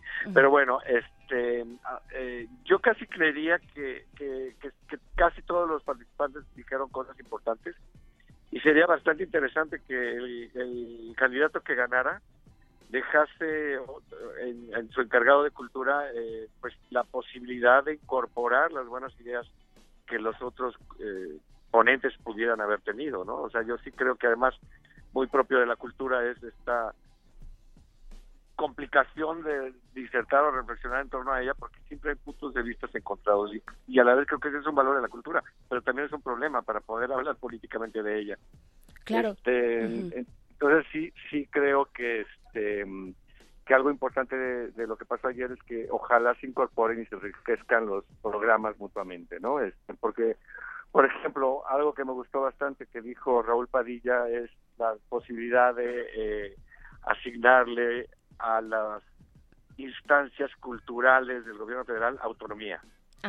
Eh, yo lo interpreté como, por, ser, por dar ejemplos al auditorio, en la posibilidad de que los museos, por ejemplo, federales tuvieran autonomía, por ejemplo, el Museo de Arte Moderno, el Museo Nacional de Arte, etcétera, y que eh, en ese sentido pudieran administrar su presupuesto y todos sus recursos y su planeación y sus políticas con autonomía, eh, tomando a, partir, tomando decisiones a partir de decisiones, decisiones colegiadas, este, autónomas del poder de la Secretaría de Cultura y, de, y del régimen presidencial.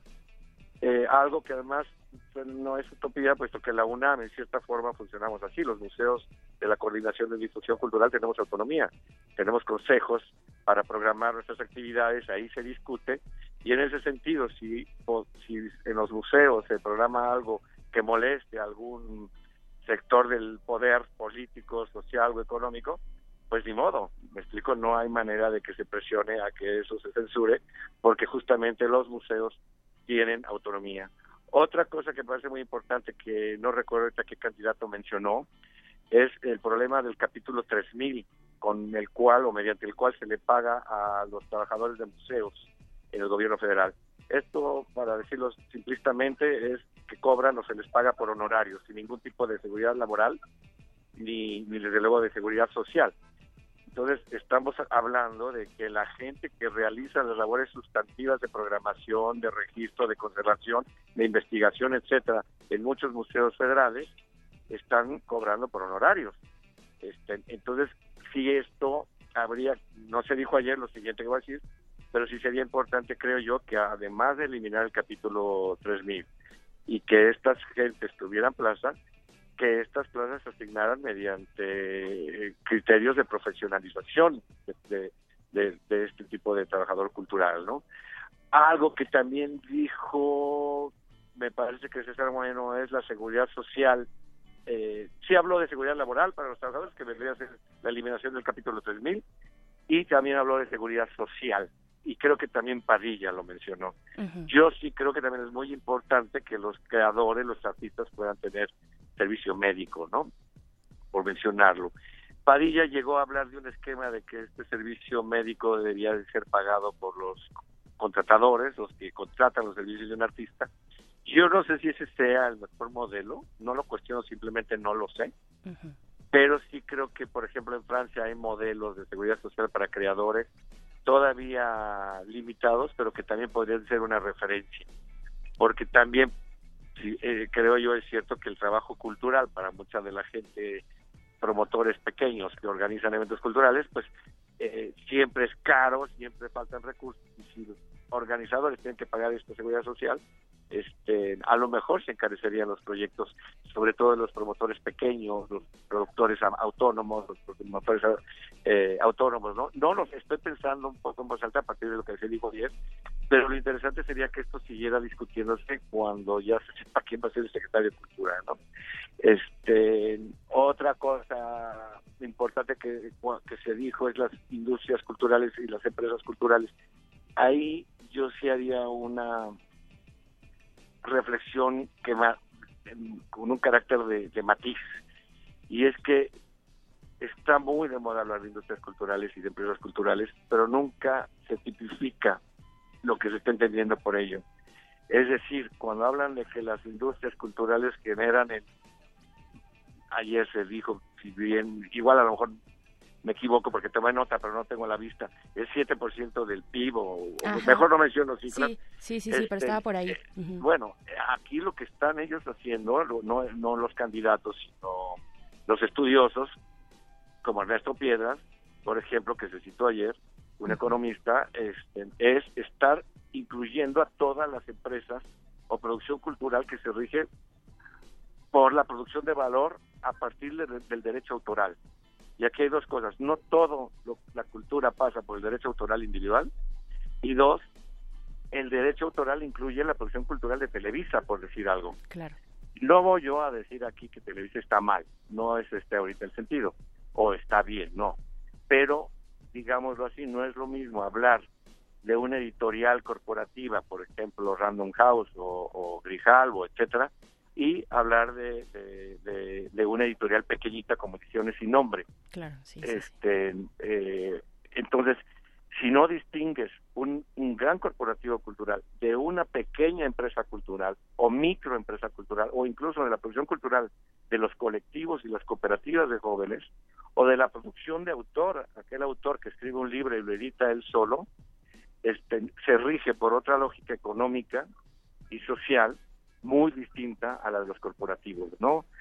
La, esta última se rige más por la búsqueda de la máxima ganancia, muy legítima, y la otra, la de la pequeña economía, se rige por la sustentabilidad y, y por criterios a veces comunitarios o de, o de impacto social. Claro, que, eh, que yo creo que la, eh, la eh, representante de Morena, Alejandra Frausto, hizo como más hincapié hacia esas dinámicas, ¿no? De más, más de lo local, mientras los otros dos candidatos hablaban de estas cifras muy importantes y de la, hablaban de turistas, ¿no? De cómo los turistas vienen y consumen la cultura mexicana y cuál es, qué es aquello que les podemos ofrecer y bajo qué condiciones, criterios e innovaciones también desde la cultura, pero también la, la representante de Morena Alejandra Frausto, hablaba más de esta parte. Eh, y yo quería preguntarte también por ahí, eh, hacia, esa, hacia esa línea, Pacho.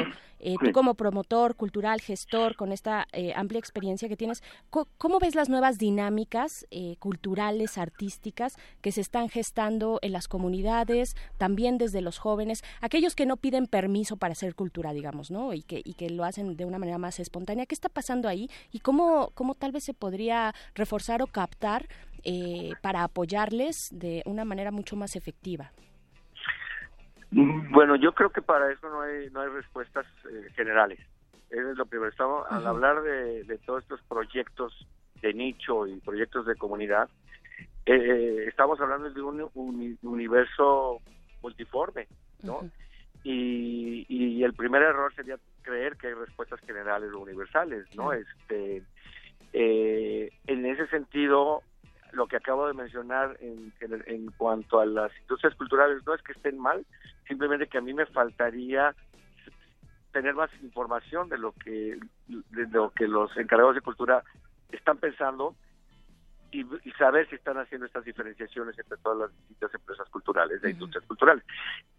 Y una vez dicho eso, también en el caso de Alejandra, este que pone muchísimo más énfasis en, la cultura, eh, la producción cultural comunitaria, también me faltaría este, que se hablara más de qué se está entendiendo por comunidades, porque no es lo mismo una comunidad que otra.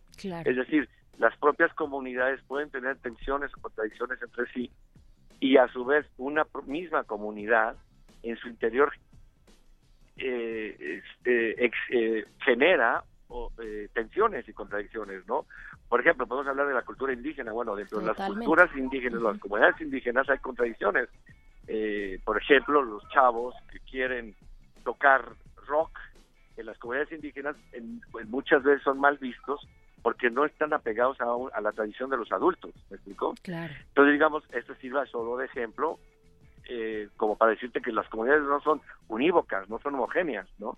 Entonces, no, no creo, eh, a pensar que solo el arte o la cultura de origen comunitario y local es lo que hay que apoyarse, eh, faltaría pensar cómo se va a manejar estas contradicciones para que no, no se caiga solamente en el apoyo a lo que dice la mayoría de una respectiva comunidad, porque también las minorías dentro de esas comunidades tienen derechos y propuestas culturales divergentes, ¿no? Entonces digamos que ahí habría que también pensar a las comunidades eh, en plural y, quizás arriesgar una tipificación conceptual de, de, de, qué, se está entendiendo por comunidades, ¿no? Porque te digo, son muy distintas. En el caso del Museo Universitario del Chopo, por ejemplo, este, eh, si organizamos una exposición de algún archivo de cultura punk, normalmente hay sectores punk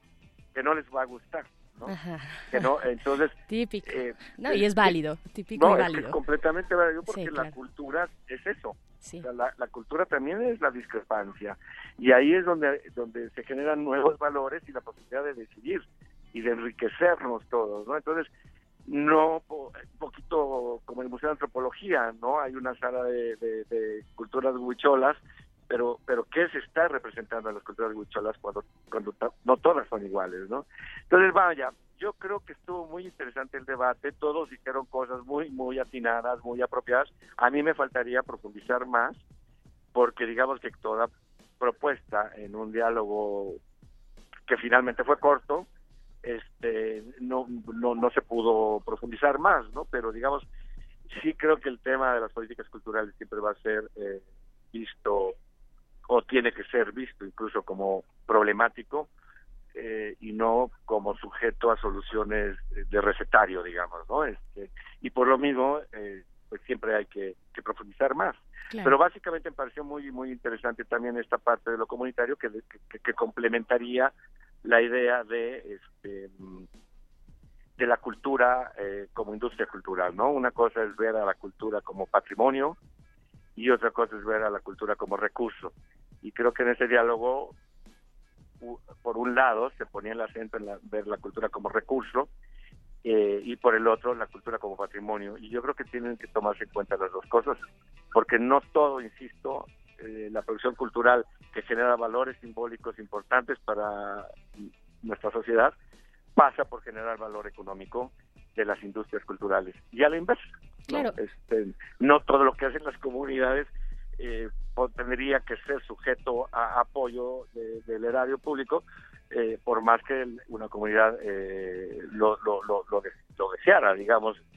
Eh, a lo mejor una comunidad va a querer que se les dé clases de, de macramé, ¿no? Y este, pues es muy válido, pero no sé si eso sería sujeto de apoyo del erario, así de unilateralmente, ¿no? Claro, estamos hablando con José Luis Paredes Pacho, director del Museo Universitario del Chopo, y es que también decir, bueno, es, bien interesante todo lo que ha soltado aquí y efectivamente creo que estos formatos pues nos dan una, eh, es para abrir boca, ¿no? Y para, si estamos interesados, y ojalá que así sea, acercarnos a las distintas plataformas de, los candidatos y ver qué están proponiendo ya más a profundidad, ¿no? Eh, ya para, para cerrar, para despedir esta, eh, esta charla contigo, Pacho, pues mucho se dice de la cultura, casi casi en mayúsculas, ¿no? Eh, de la cultura en letras grandes, como si fuera el antídoto para lo que ocurre en nuestro país, para la violencia, para, eh, para reconstruir el tejido social, esto que se le llama tejido social y que, que dicen está roto y yo creo que la evidencia está ahí todos los días a partir de la violencia y el abandono. Eh, ¿tú, ¿Tú cómo lo ves esto? ¿Es, ¿Es la cultura ese antídoto que necesitamos o es uno de, eh, de los ejes que atraviesan para que, eh, que atraviesan toda la situación para que pueda haber una solución a lo que vivimos? No, yo creo que las soluciones son tienen que, eh, que pasar por distintos lados, por muchos lados, entre otros la cultura, definitivamente sí, este, pero no solamente, ¿no? Este, vaya, ¿Cómo, no, sí? sería ese el tema. ¿Cómo sí No, pues, pasaría? ¿Cómo sí atravesaría? Justamente eh, apoyando eh, los proyectos culturales de la sociedad, apoyando los proyectos culturales comunitarios, apoyando los proyectos culturales de los colectivos, de las cooperativas, apoyando eh, los proyectos culturales de las empresas culturales, este, ah, incluso de los corporativos, mediante distintas estrategias, desde luego eh, implica desde luego tener opciones de empleo, opciones laborales, eh, eh, opciones de ingresos económicos, etcétera, y desde luego de, de- de- de generar ciudadanía, pensamiento crítico, eh, participación y, y comunidad, y desde luego eso genera este, o regenera el tejido social, pues es, es, es casi re- eh, tautológico, ¿no? La cultura es eso, pues, ¿no? Este, pero desde luego pues pasa por la economía, pasa por tener empleo, eh, que la cultura genera empleos, ¿no? Este, eh, si, se le si se logra liberar la iniciativa cultural de la sociedad, esos distintos espacios socioculturales y económicos, este, o clases sociales, desde luego eh, va a haber muchísimo más posibilidad de que esos proyectos culturales generen empleo. El problema es que, por ejemplo, no hay licencias para espacios culturales independientes, autogestivos. Si tú eres músico, pues no hay muchos lugares donde ir a tocar, tienes que emplearte eh, como huesero, o sea, músico asalariado de alguna superestrella, de Luis, Luis Miguel, por decir algo, ¿no? Eh, no estoy criticando a Luis Miguel. No, no, no, y digo, menos ahora que está tan de moda. No, no, más bien no me interesa criticar, Sí, no, no. simplemente tú estudias música no para tocar la música de otros y a lo mejor estudias jazz, música clásica y acabas tocando balada que no es lo tuyo, ¿no? Cuando se podría, como sucede en otros países, eh, generar circuitos de, de, música en sus distintos géneros eh, en todas las ciudades, ¿no? Porque eso, eso es casi una necesidad natural que constantemente las distintas generaciones están queriendo abrir esos espacios, pero si ni siquiera hay licencias, más aparte hay censuras, más aparte hay estigmatizaciones, etcétera, etcétera, este, pues entonces no existe la posibilidad de generar circuitos independientes como es el caso de, de este, por ejemplo, Estados Unidos con la con la con, con toda la cultura del rock independiente eh, vaya R.E.M. o todos los, los, los grupos independientes de Estados Unidos eh, sobreviven tocando en pequeños bares, su, su música se escucha en el college radio radio universitaria, en las radios no lucrativas, etcétera, etcétera, y lo mismo con los demás géneros, ¿no?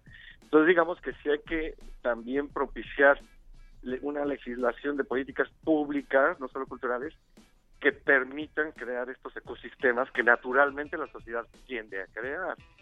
Pero aquí normalmente la cultura se ve como algo que tiene que ser promovido por las instancias de gobierno solamente, ¿no? Entonces la autonomía o la independencia carece de incentivos o de posibilidades incluso. Claro, fomentar también desde, digamos, de los, desde los circuitos y ámbitos privados, ¿no? Que no estaría... eh, Sí, pero por privados distinguiendo la pequeña economía o la microeconomía o la economía social o solidaria o, este, claro. de la economía corporativa. Claro. En, en todos los ámbitos se generan cosas buenas. O sea, gracias a, a los grandes conciertos masivos podemos ver a los Rolling Stones en México. Pero a su vez hay grupos mucho menos conocidos en el mundo o aquí en México que pues, no, no aspiran a llenar un estadio, pero sí a tocar en un pequeño bar. Y, y, y esos circuitos o ecosistemas culturales de pequeña economía es lo que todavía no existe en México. Claro. Existe la economía subterránea, informal, que es donde circula toda esta producción cultural comunitaria o de colectivos o producción cultural independiente o alternativa o contestataria, eh, pero no no puede formalizarse porque pues no hay una noción de políticas públicas que permita el libre desarrollo de estas iniciativas, ¿no? Ok, que le dé sostén a todo este circuito, ¿no? Sí. Eh, más de abajo.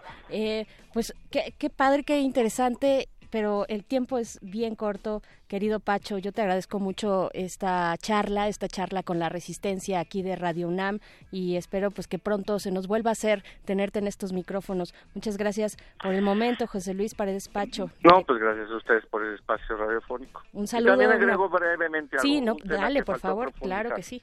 Y es el tema de los derechos de autor. Ajá. que es también un tema crucial ahorita, eh, que hay que ver cómo lo están pensando los distintos candidatos, llamémosle así, o representantes. Ajá. No se habló ayer de eso, pero también es un tema crucial. Derechos de autor. Pues vente un día para acá a platicar de derechos de autor. Hacemos una mesa y, y le seguimos dando, ¿no? Bueno, yo voy, pero yo no soy experto. Yo voy si hay, platicamos luego y a ver a quiénes serían los expertos a quién invitar. Hecho. Y ya, ya oí mis criterios, pero yo no soy un experto en ese tema. Pero sé que es un tema que cruza toda la producción cultural independiente. Claro, ok. Pues entonces hagamos, hagamos esa mesa, hagamos esa charla. Por el momento, pues te agradezco un montón, Pacho. Muchas gracias por estar acá. Saludos a toda la gente del Chopo y pues este nos, nos escuchamos pronto. Pues ojalá vengan a visitarnos los que nos escuchan aquí en Museo del Chopo. ¿Hay, algo ahorita grande. en puerta? ¿Algo al- así brevemente que quieras Bueno, comentar? ahorita estábamos con micrófono abierto, que es una actividad que se da todos los miércoles últimos de cada mes. Y son tres minutos donde tú vas, eh, se da un tema y tú vas y puedes eh, usar el micrófono como quieras en relación a ese tema. Buenísimo. Eh, por ejemplo, hoy fue creo el sentido del humor. Este, y sí, sí, ten- pueden ver la página web, ¿no? Museo Exacto. del Chopo. Este, y ahí tenemos, es que sí tenemos bastantes cosas casi todos los días. Buenísimo, sí, no, hay una producción bien interesante ahí y un acercamiento padre eh, al Museo del Chopo. Muchas gracias, Tal vez Pacho. podrían venir a ver los últimos días de la exposición del diseño mexicano. También está una exposición de Pablo Vargas Lugo, inspirado en la película 2001 Odisea en el espacio, y un globo aerostático de Tania Candiani, además de unas fotos de Pablo López Luz. Sí, Tania Candiani, ya esa, ese lindo globo que está por ahí en el centro del Chopo. Muchas gracias, Pacho, por esta charla aquí en Resistencia Modulada. Muchas gracias a ustedes. Un abrazo. Hasta luego. Hasta luego. Pues nosotros nos vamos con música para regresar bien rapidito. Esto es la gran ciudad del Mexican Dubweiser.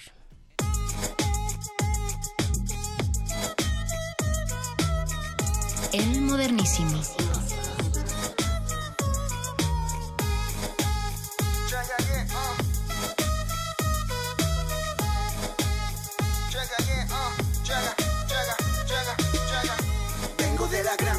Aquí es donde me gusta siempre estar. Tengo demasiado en qué pensar. Oye, mi Ulises, déjame empezar. Sí, déjame empezar. Vengo de la gran ciudad, aquí es donde me gusta siempre estar. Tengo demasiado en qué pensar. Venga, Marcelo, déjame empezar. Crecí en la ciudad más contaminada del mundo, la que te arranca el alma cada segundo. La que es tan grande que ni yo me acostumbro, ni la neta ni conozco estos rumbos. Mira, la distancia mínima ya suena al mercado. Dime si no has sido víctima de algún altercado. Aquí es donde un día de vacación lo pagas con tu vida, donde hierve la nación y las familias son unidas. Aquí todos los ejes tienen nombres de suicidas y la decisión que tomas puede ser la decisiva, mami. Aquí te asfixia el sol y otro día hay tanta lluvia, donde el día hace rock and roll y nos encanta la cumbia. Diario es la misma chingadera, que te pones pedo y amaneces sin cartera. Sigue esa vibra setentera que entre víboras de tú te enteras. Traza tu frontera, ya sea en el Rosario, Plaza Antara. La muerte rumia en tu casa y ya ni Dios te ampara. Las medidas de protección son claras. Echa la mirada al suelo y ve a los puercos a la cara. Vengo de la gran ciudad, aquí es donde me gusta siempre estar. Tengo demasiado en qué pensar. Oye, mi Ulises, déjame empezar. Sí, déjame empezar. Vengo de la gran ciudad, aquí es donde me gusta siempre estar. Tengo demasiado en qué pensar. Venga, Marcelo, déjame empezar. Déjame empezar. Me paseo por los callejones del centro. Prefiero andar a pata que en vagones de metro. Que el rap y la bachata están quietos, está en los sesos. Me creo el nuevo zapata, estoy en pos del progreso. Ando en Valdera sin un plan y 10 pesos. Por la cera que convierto el celofán en bostezos. Acabamos de iniciar el rito. Tú ojalá lo bailes con la crema del distrito y Mexican Wiser. Que saquen las tracas, que truenen los zancos. Cálmense los chagas, guárdense los chagos. Casi podría jurar que aquí inventó la Cuba donde nace el en su cultura si empezó Café Tacuba. Pues me preparo para una nueva Madrid y sueño con largarme de aquí en una nave nodriza. Sabes que nos gusta el reven y también toma y que solamente voy a donde el viento va. Lo que sí no falta es la misa dominical, ir a la casa del compadre para ver el mundial. Aquí es donde gira en comba, donde se habla el chile, donde pinta el sombra, donde raya el cigar, donde cae el trompa para donde no se bromea con el respeto a las no desconfío de las organizaciones de la sociedad civil.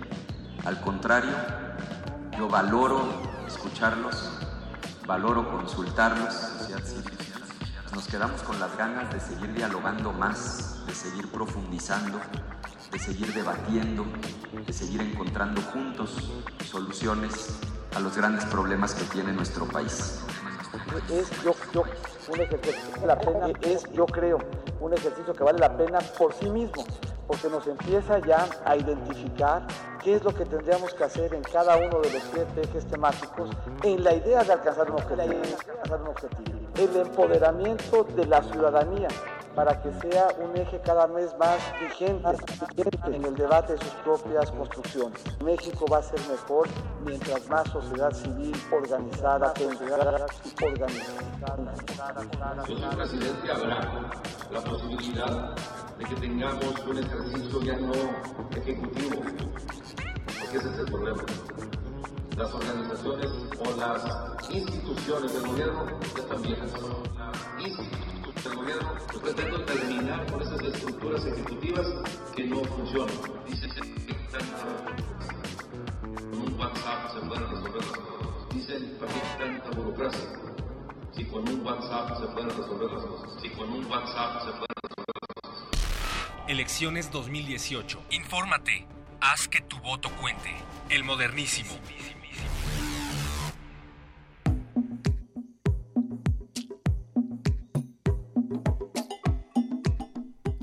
Ya regresamos al modernísimo cuando son las 9 de la noche con 47 minutos desde la Ciudad de México. Yo soy Berenice Camacho y continuamos aquí para hablar pues de los distintos eventos ya son varios, ya se cuentan por varios eh, foros, eventos, discusiones, debates en torno a estas elecciones. Yo no sé si ustedes recuerdan eh, alguna elección con tanta expectativa, con tantos eventos en torno para hablar de las propuestas, tanto que de pronto eh, se puede, puede llegar a generarnos un estrés electoral, pero la verdad es que se celebran muchos de estos de estas iniciativas, muchas de estas como la que platicábamos hace un momento con Pacho, que es eh, el, encuentro por la cultura que ocurrió ayer en, la sala Carlos Chávez de esta universidad, ahí en el Centro Cultural, pero también desde las, las que vienen desde la sociedad civil, eh, ya por ahí la Ibero en el Museo de Memoria y Tolerancia, junto con la Comisión de Derechos Humanos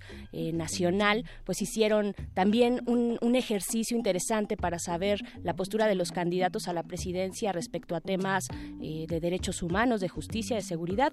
Y el día de ayer se realizó la tercera, la tercera cumbre ciudadana, esto en el Palacio de Minería, una, eh, pues una tercera cumbre organizada que eh, por más de 350 organizaciones sociales, lo cual me parece un eh, logro en cuanto a esa capacidad logística y de organización. Y para hablar de esta cumbre está María Elena Morera, ella es presidenta de la organización Causa en Común, está en la línea, lo cual le agradezco muchísimo, María Elena. Muchas gracias por tomar esta comunicación. Sé que andas a las carreras, pero pues gracias por tomar este momento para Radio UNAM. Gracias, al contrario, muchas gracias por la entrevista y gracias a tu auditorio. Así es, mira, como lo dices, eh, pues estamos muy contentos de haber podido hacer esta convocatoria. Venimos trabajando esta agenda en conjunto con muchas organizaciones desde hace más de un año. La agenda se conformó por siete ejes que van desde desarrollo ambiental, fortalecimiento de las organizaciones civiles, cohesión comunitaria, educación, seguridad, justicia y derechos humanos. Es una agenda muy amplia para ver al país desde diferentes perspectivas. Hicimos 56 propuestas, las cuales fueron eh, respondidas por los cuatro candidatos a la presidencia. Por escrito nos mandaron con qué estaban de acuerdo, en cuáles tenían reservas y en cuáles este, tenemos puntos de vista completamente diferentes. Y este ejercicio, mira, es muy valioso desde las organizaciones y lo que construimos, y ahora en la interlocución con los candidatos, y, después lo será a partir del primero de julio con quien en periodo de transición, con quien gane la presidencia, pero también con la oposición, porque hay muchas propuestas que tienen que ver con el legislativo. Claro, eh, para saber un poquito, nada más un poquito porque el tiempo es corto, pero para saber un poco de estas propuestas, dinos eh, dónde detectaron ustedes las discrepancias así como los puntos de encuentro de los candidatos, así digamos lo más relevante. Sí, claro que sí. Mira, eh, por ejemplo, en el eje de derechos humanos estamos completamente en distancia con los candidatos sobre derogar la ley de seguridad interior. Las organizaciones creemos que sí se requiere un marco jurídico, pero no el marco jurídico de esta ley de seguridad interior.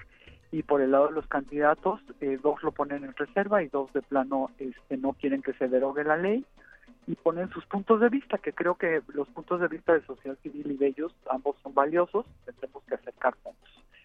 Después, en el eje de seguridad coincidimos en casi todo, en, se podría decir que en el 90% de los puntos hay coincidencia entre la agenda que marcamos la cumbre ciudadana y la agenda que traen ellos. Y en el eje de fortalecimiento a, las organizaciones de, la sociedad civil, eh, fíjate que hay varias reservas que nos ponen, sin embargo las reservas es, es más bien por desconocimiento a lo que hacen las organizaciones que porque sea un tema de fondo no, no conciliable. Entonces realmente estamos muy contentos porque en general vemos que hay puntos de acuerdo muy importantes y que la mayor parte de las reservas eh, se pueden subsanar eh, platicando, llegando a espacios deliberativos que sean incluyentes y que me parece que es hacia allá donde tiene que transitar el país a partir del primero de julio. Claro, y ustedes tienen en ese sentido alguna proyección, eh, supongo, el ánimo de continuar con espacios deliberativos de este tipo o cuál es el seguimiento que tendrán de la tercera cumbre para con los candidatos o ya cuando tengamos también un eh, pues un presidente electo. Sí, mira, si se mete el auditorio a ver la página es cumbreciudadana.org.mx Ahí pueden ver todas las propuestas y pueden ver cuáles fueron las respuestas de, los grupos de los candidatos que representan las respuestas de las coaliciones de sus partidos. Claro.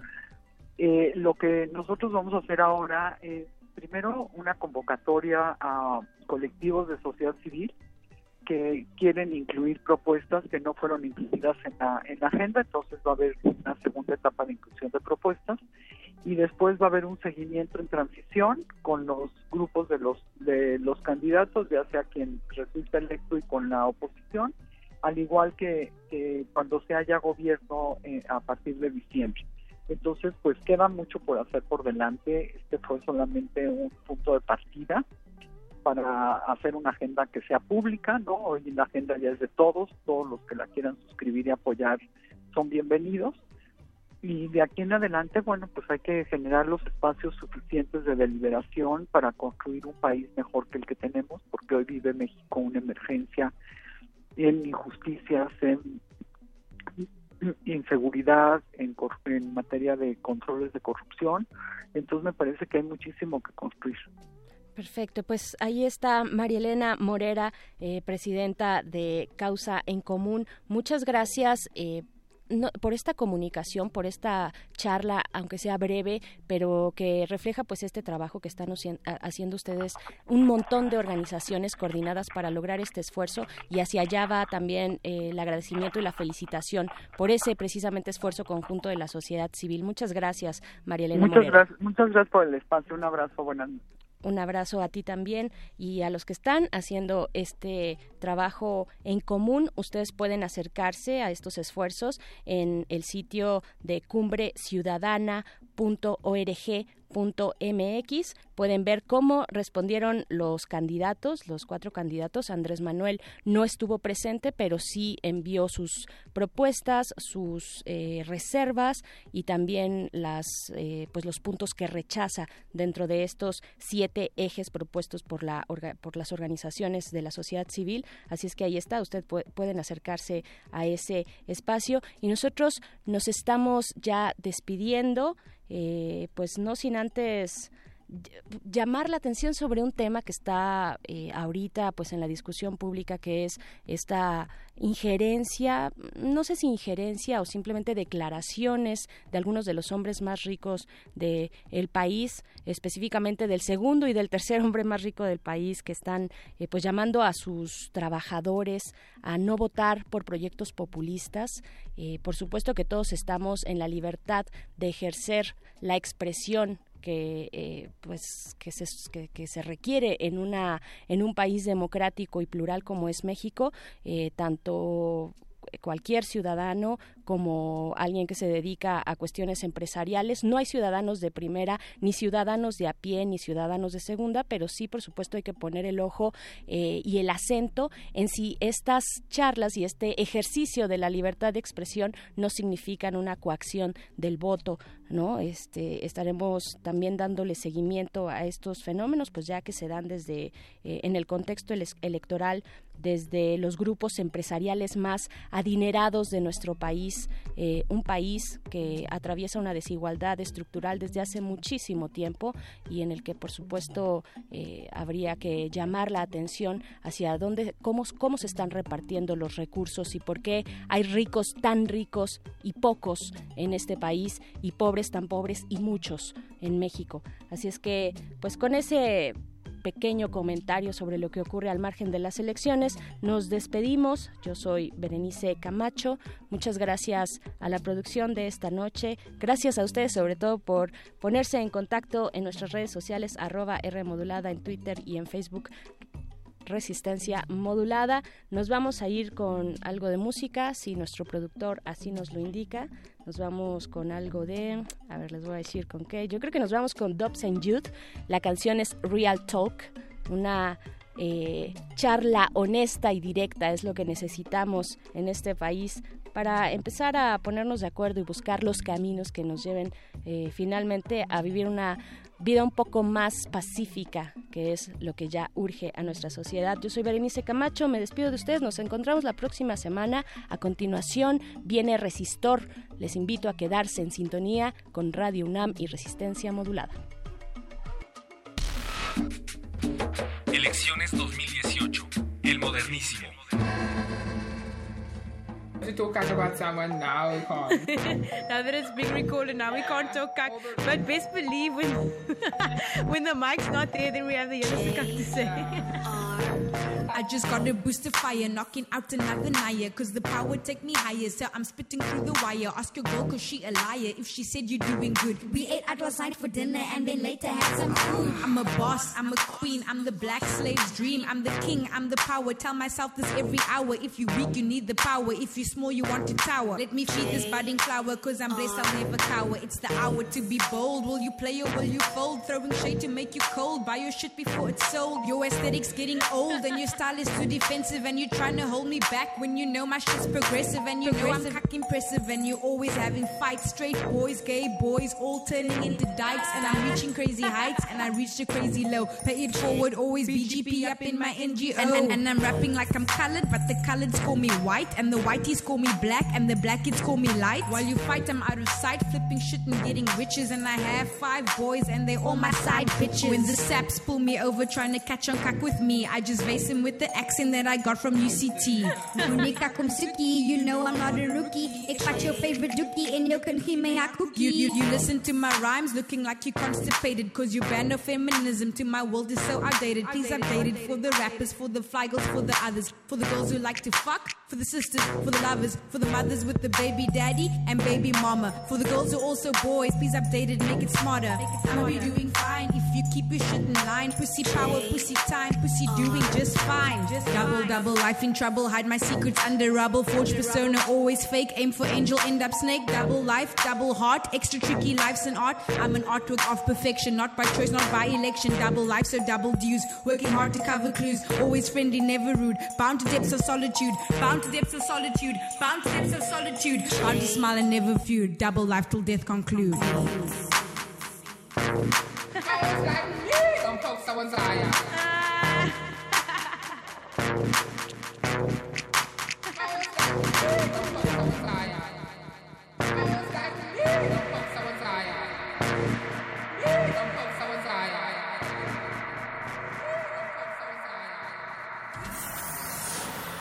Última página del fanzine.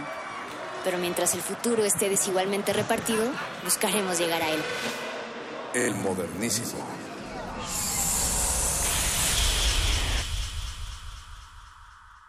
Resistencia modulada.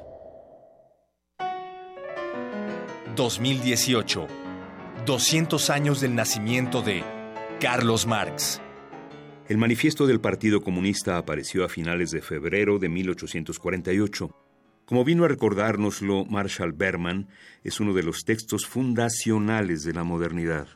Conceptos e imágenes como el fantasma del comunismo que recorre el mundo, la historia de la sociedad humana como lucha de clases, un mundo crecientemente globalizado por una expansión irrefrenable del capital, un proletariado internacional como sujeto de la emancipación humana, son herencia de dicho ensayo.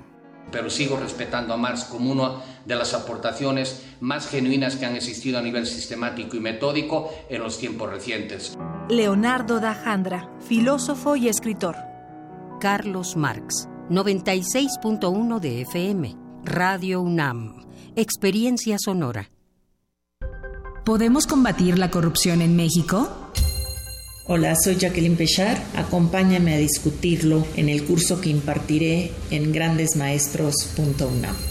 Sala Carlos Chávez del Centro Cultural Universitario, los días 6, 13, 20 y 27 de junio, de las 17 a las 19 horas. Informes al 5622-7070, 5622-6605 o en www.grandesmaestros.unam.mx. El cupo es limitado. Inscríbete ya. Invita al programa Grandes Maestros de Cultura UNAM. Vota por el PES, vota por Andrés, vota por Encuentro Social. Vota por Andrés, vota por el PES con Andrés. Vota diferente con el PES, PES, PES. Apoyo a la familia con Andrés Manuel. Vota diferente con el PES, PES, PES. Vota por el Encuentro Social. Vota por el PES, vota por Andrés, vota por Encuentro Social. Vota por Andrés, vota por el PES con Andrés. Candidato de la coalición Juntos Haremos Historia. Papá, mamá, sí me contrataron. Felicidades, mija. ¿Qué pasó? ¿No te pidieron experiencia como antes? No, abrieron plazas porque ahora el gobierno le va a pagar a la empresa una parte de mi salario mientras me capacitan. Uy, cómo me acuerdo de mi primer salario. Cada año miles de jóvenes sin experiencia buscan trabajo. Por eso el Partido Verde promoverá reformas a la ley para incentivar a las empresas a que contraten jóvenes en busca de su primer empleo. Partido Verde, tu bienestar es nuestro deber. Candidatos a senadores del Partido Verde.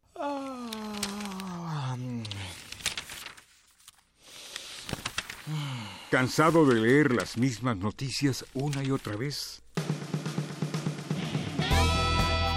En Prisma RU relatamos al mundo desde una óptica universitaria. Escúchanos de lunes a viernes de la 1 a las 3 de la tarde por el 96.1 de frecuencia modulada. Radio UNAM, experiencia sonora. Siempre han existido mujeres y hombres a los que se les llama radicales. Radicales porque creen que las cosas pueden ser de otro modo, porque no están dispuestos a vivir bajo la opresión y el miedo. Radicales porque confrontan a los poderosos, porque no se callan frente a la injusticia. Son los radicales los que hacen la diferencia, los que conquistan el futuro. Este primero de julio, todos seremos radicales. Porque para transformar al Estado de México, la vía es radical. Vota radical. Partido Vía Radical.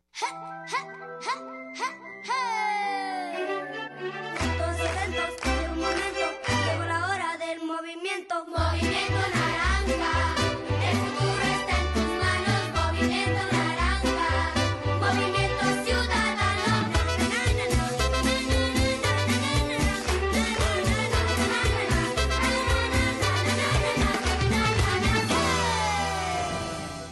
Candidatos locales. Movimiento Ciudadano. Porque seguimos construyendo igualdad. Sintonízanos en nuestra segunda temporada. Escuchar y escucharnos. El espacio en el que cabemos todas y todos. El espacio para hablar libremente de género. Un programa de Radio UNAM y el Centro de Investigaciones y Estudios de Género. Todos los miércoles a las 10.30 por el 96.1 de FM. Radio UNAM, Experiencia Sonora. quien dará mejor futuro a México. Y ahí vamos a escoger qué queremos para el país y qué queremos para nuestras familias. Esta es una elección en donde vamos a escoger entre certidumbre y riesgo. Es una elección en donde vamos a escoger entre futuro y pasado. Y en esta elección no vamos a escoger un candidato, vamos a escoger a un presidente. Y dentro de las cuatro alternativas, yo no tengo ninguna duda, ni ustedes tampoco, el mejor soy yo. Vota por MIF, candidato por la coalición Todos por México. PRI. Nueva Alianza presenta una historia de la vida real.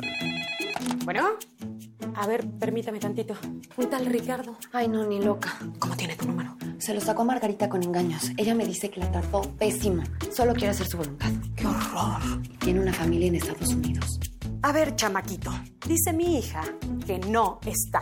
Y que por favor, la deje de estar molestando. Hay elecciones en la vida en las que no se puede dudar. Piénsalo bien. Esta historia continuará.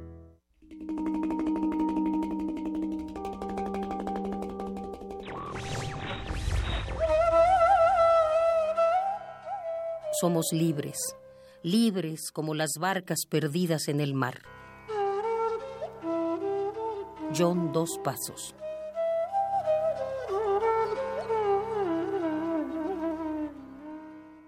Radio UNAM. Resistencia modulada.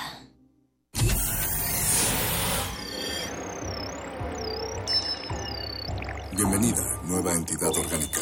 Relaja tus oídos mientras procedemos a analizar tu sistema. Estás a punto de integrarte a una red que conecta al sonido con el conocimiento. Acceso permitido. Por favor, respira, relájate y prepárate para la abducción. Resistor. Esto es una señal.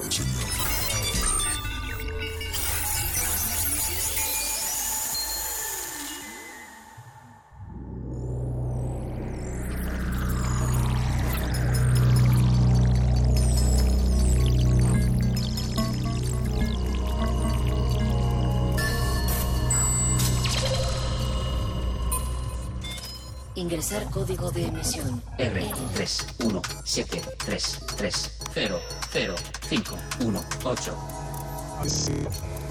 Acceso permitido. Inicia secuencia sobre ganar dinero en línea. Quizá cuando Internet nació no era tan clara la manera de hacer negocios en línea, pero sin duda con el surgimiento de la web 2.0, con el hecho de que los usuarios sean quienes alimentan de contenido a la web, surge el comercio en línea o e-commerce. Desde luego que podemos referirnos a las tiendas en línea, a las transacciones que suceden en un sitio web, ya sea una compra o una transferencia de dinero. Han surgido innumerables maneras de hacer negocios en línea, vender cursos o capacitación, ofrecer servicios de distintas índoles y muchas más. De acuerdo a un estudio publicado por la Asociación Mexicana de Internet, el monto de facturación por comercio en línea alcanzado durante el año 2016 asciende a más de 329 mil millones de pesos. Este estudio revela que los principales rubros de ventas en línea son ropa y accesorios. Le siguen las descargas de contenido digital, boletos para eventos, viajes y transportes. Existen muchas maneras de ganar dinero en línea. ¿Y tú? ¿Sabes cómo hacer un negocio en Internet? ¿Desea repetir esta información? Ha elegido no. Comenzamos. Resistor. Esto es una señal. Resistor. Resistor.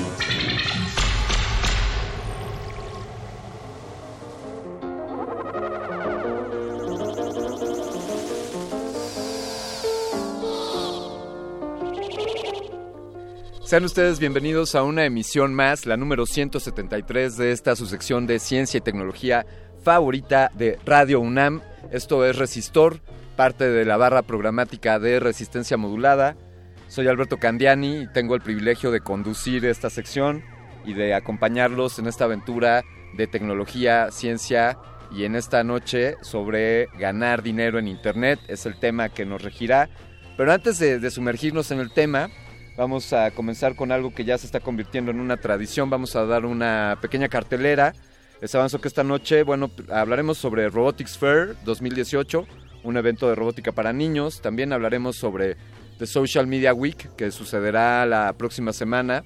Eh, pues ya platicaremos con, de hecho, con su fundadora, con Paula Cutuli. Y también tendremos en, en la línea al presidente de la Asociación de Internet, él es Enrique Culebro, él nos hablará un poco sobre qué negocios se llevan a cabo en México en línea y cerraremos esta emisión para hablar con Frick Martínez, un, gran amigo, también seguidor de Resistor, pero sobre todo un emprendigente, alguien que ha visto cómo ganarse la vida en línea y fuera de línea. Así que ante tantas actividades, demos inicio a esto. Yo los invito a participar en nuestras redes sociales, pueden interactuar con nosotros en arroba R modulada en Twitter, Facebook Resistencia Modulada. Estén al pendiente porque esta noche habrá por ahí unos descuentos para algunos eventos. Vamos a dar inicio con esto y vamos a, a darle la bienvenida en esta cabina vía telefónica a Pamela Navarrete, ella es jefa de diseño y comunicación de Robotics.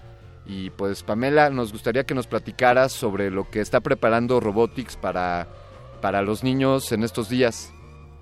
Hola, muy buenas noches. Buenas noches. Un saludo a todos.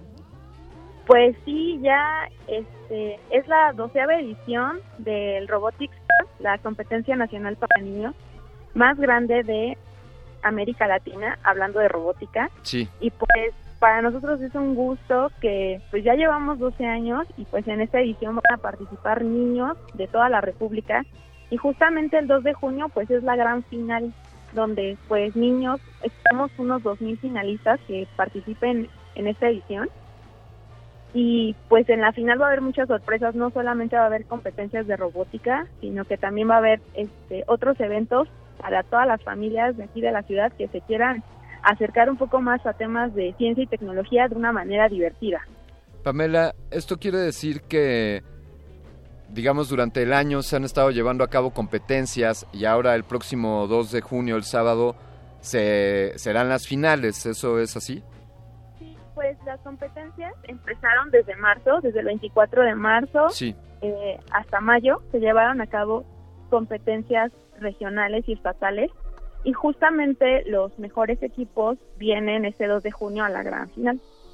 Oye, ¿y, y qué tantos niños participan como para, como para que podamos presumir que es de la, la competencia más grande del mundo? Pues mira, en las etapas regionales, estatales, tuvimos la participación aproximada de 40 mil competidores. 40 mil, fantástico. Ajá, y participan pues niños de toda la República, ¿no? Entonces para nosotros pues esto nos motiva mucho porque pues cada vez más escuelas se están sumando a este movimiento de la robótica. Pi pienso en que si van por la decimosegunda edición, por la doceava edición, pienso en que los ganadores de los de la primera edición quizá yo, ya hoy día estén trabajando en temas de robótica. Sería interesante tener ahí un seguimiento de eso. Sí, justamente eso es lo que nos interesa porque nosotros queremos que nuestros alumnos, sí. pues al final desarrollen tecnología y que la usen para un beneficio, o sea, para tener un impacto social, ¿no? Y que pues al final se preocupen de las problemáticas sociales actuales y entonces ellos con lo que han aprendido pues puedan generar su propia tecnología. Y sí, tenemos muchos casos de éxito de chicos que pues ya salieron hace rato de, de robotics pero que pues ahora ya uno de ellos, por Sí. presumirte, Sí, sí. fue seleccionado como cadete para una misión que se va a realizar en Marte en 2030. Entonces desde ahora ya se está preparando. Wow, o sea, estuvo con ustedes un futuro marciano. Así es, así es. Eso Y está eso es lo que queremos. Sí, está padrísimo porque lo que queremos es como sembrar en los niños esa semilla, ¿no? La curiosidad, para que ellos empiecen a, a, crear habilidades, empiecen a desarrollarse. Y pues quizá muchos de ellos no se decidan por la ingeniería, ¿no? Tenemos muchos alumnos que les gusta la música, Claro. ¿no? Pero al final todas estas habilidades que, que van aprendiendo les van a servir para absolutamente todo en tu vida. Definitivamente. Eh, Pamela, por favor, eh, de nuevo, la- ¿dónde sucede el evento? ¿Cu- ¿A qué hora es la cita? ¿Y cómo puede nuestra audiencia acercarse? Quizá no hay tantos niños escuchando a esta hora, pero, pero habrá sin duda algunos papás que estén interesados en acudir a Robotics Fair. Bueno, el Robotics Fair se va a llevar a cabo el próximo 2 de junio en el Centro de Exposiciones y Congresos de la UNAM. Vamos a tener a varios conferencistas, una de ellas es Ali Guarneros, ingeniera aeroespacial de la NASA. Vamos a tener talleres, vamos a tener muchas actividades sobre ciencia, tecnología y robótica. Desde las 9 de la mañana hasta 6, 7 de la, de la noche vamos a estar ahí. Y pues todos están invitados. Ah, perfecto. O sea, podemos ir todos aunque ya no seamos tan, tan niños. Exactamente, va a haber actividades para toda la familia. Está fabuloso. Oye, pues enhorabuena por esta decimosegunda edición. Que sigan muchas más y, y pues les estaremos siguiendo de cerca. Sí, por favor, será un gusto para nosotros. Fantástico. Pues muchas gracias. Gracias por, por hacernos esta invitación, Pamela.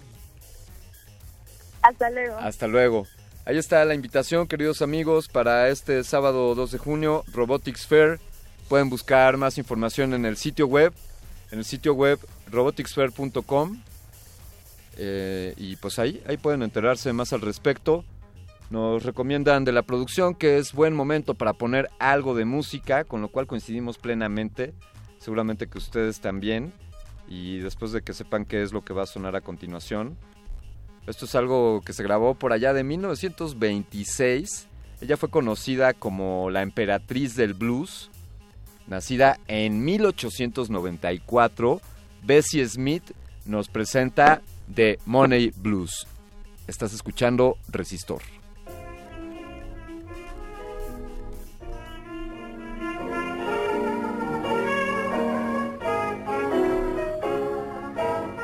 Resistor. Esto es una señal.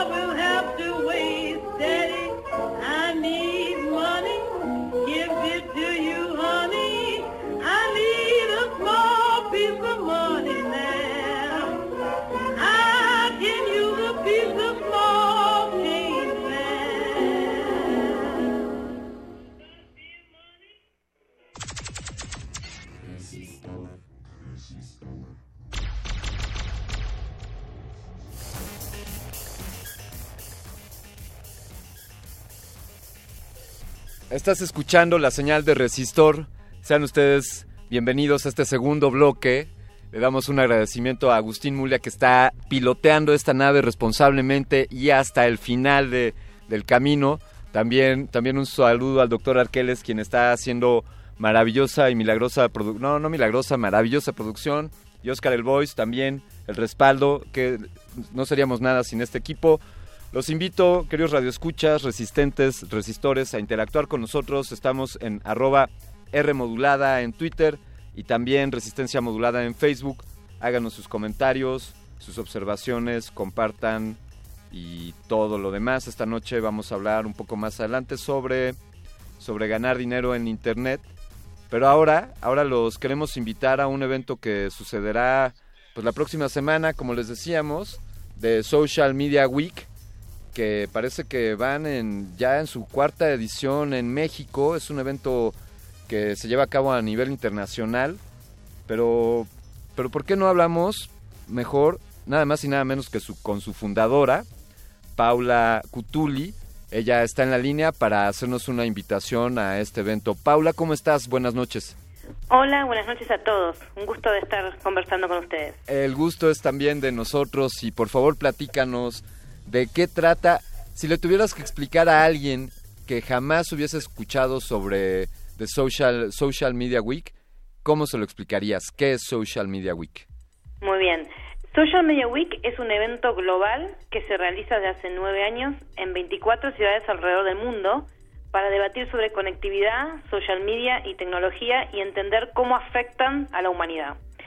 Eh, se fundó desde Nueva York y Londres y se hostea en todas las ciudades alrededor del mundo y en México nosotros traemos la cuarta edición. ¿Y, y sobre qué temática girará esta cuarta edición? Sí, es, es interesante que el Social Media Week eh, Headquarters todos los años elige un, un tema, un debate Sí. que engloba eh, todas las ciudades de ese año, ¿no? Este año eligió uno que es muy muy relevante para toda toda la discusión que se está teniendo sobre el efecto de las redes y el efecto en la sociedad, eh, la data, la privacidad y se llama Closer y se pregunta si la tecnología nos está acercando o nos está alejando. Entonces detecta tres, eh, como tres alarmas y tres tendencias que debemos tratar de, de, digamos, de sobrellevar como humanidad y de llevar la tecnología hacia un buen lugar. Y las tres que detecta como, como digamos, eh, no, no ideales son primero el hiperindividualismo, el narcisismo y la adicción a celulares que, que se está que se está observando en- sobre todo en adolescentes. La segunda es la división social y es todo este efecto burbuja y los algoritmos y los fake news que, digamos, en vez de, eh, de cumplir, que sí se cumple, ¿no? La promesa de que las redes y las conectividad nos unen como humanidad, esta, este tipo de cosas nos están, nos están alejando, ¿no? Y la tercera cuestión es sobre la inteligencia artificial. El Social Media Week Headquarters dice que para 2020 el 80% de las interacciones van a estar, las interacciones en- entre, entre marcas y entre en los negocios van a estar intermediadas por inteligencia artificial. Entonces, ¿cómo esto va a influir en nuestra relación en- en- entre, entre los humanos? ¿no? Eh, casi nos preguntaríamos si tú no eres una inteligencia artificial que está interactuando con nosotros. Podría ser, podría haber armado esto con un asistente virtual. Eh, Sin duda, sin duda eh, es notable el que esta, esta línea de pensamiento, este cuestionamiento entre que si esta tecnología o las redes sociales por un lado nos acercan o nos alejan, eh, pues destaca que esté presente y que esté vigente. Creo que creo que no esa esa pregunta quedará siempre sin respuesta o, o hacia dónde estaremos yendo. Claro, la idea es justamente brindar una plataforma en la que tanto sirva como para capacitación en estrategias, en tendencia y en todo lo que está pasando en digital, para aplicarlo para mercadotecnia, para contenido, pero por otro lado también es interesante que la conferencia eh, Social Media Week desde siempre tiene como objetivo un debate profundo. Entonces, este debate puede servir tanto para concientizar sobre un tema como que también los líderes digitales lleven cada vez más a un lugar mejor las plataformas. Entonces, hicimos varias mesas redondas con respecto a este tema y mucha media se siente responsable también de todo este tema de la división social y se están tomando medidas para ello. Entonces creo que es siempre es importante eh, tener conciencia y, y debatir, ¿no? ¿A quién, ¿A quién está dirigido principalmente este, este evento, Paula? Sí, tiene como varios varios públicos, ¿no? Por un lado están los grandes líderes digitales y ejecutivos, eh, no sé, tenemos el, el CEO de, Virgin, el Social Media Americas de Netflix, el Head of Brand Strategy de Twitter, WeWork, App Social, Cultura Colectiva, Airbnb, Google. O sea, tenemos todo todo este este mm, gran eh, nivel de voceros, por lo cual también eh, inspira a, a también grandes niveles de, ejecutivos que quieran saber sobre tendencias en lo digital, agencias creativas. Eh, y por otro lado, también tenemos diferentes masterclasses para entender herramientas y estrategias para llevar tu contenido, que puede ser tanto para community managers como para emprendedores o pequeños negocios que quieran aprender qué hacer en digital.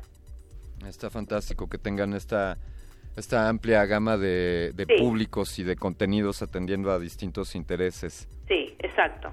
Eh, de- nuevamente esto será a partir del próximo lunes primer eh, 11 de junio.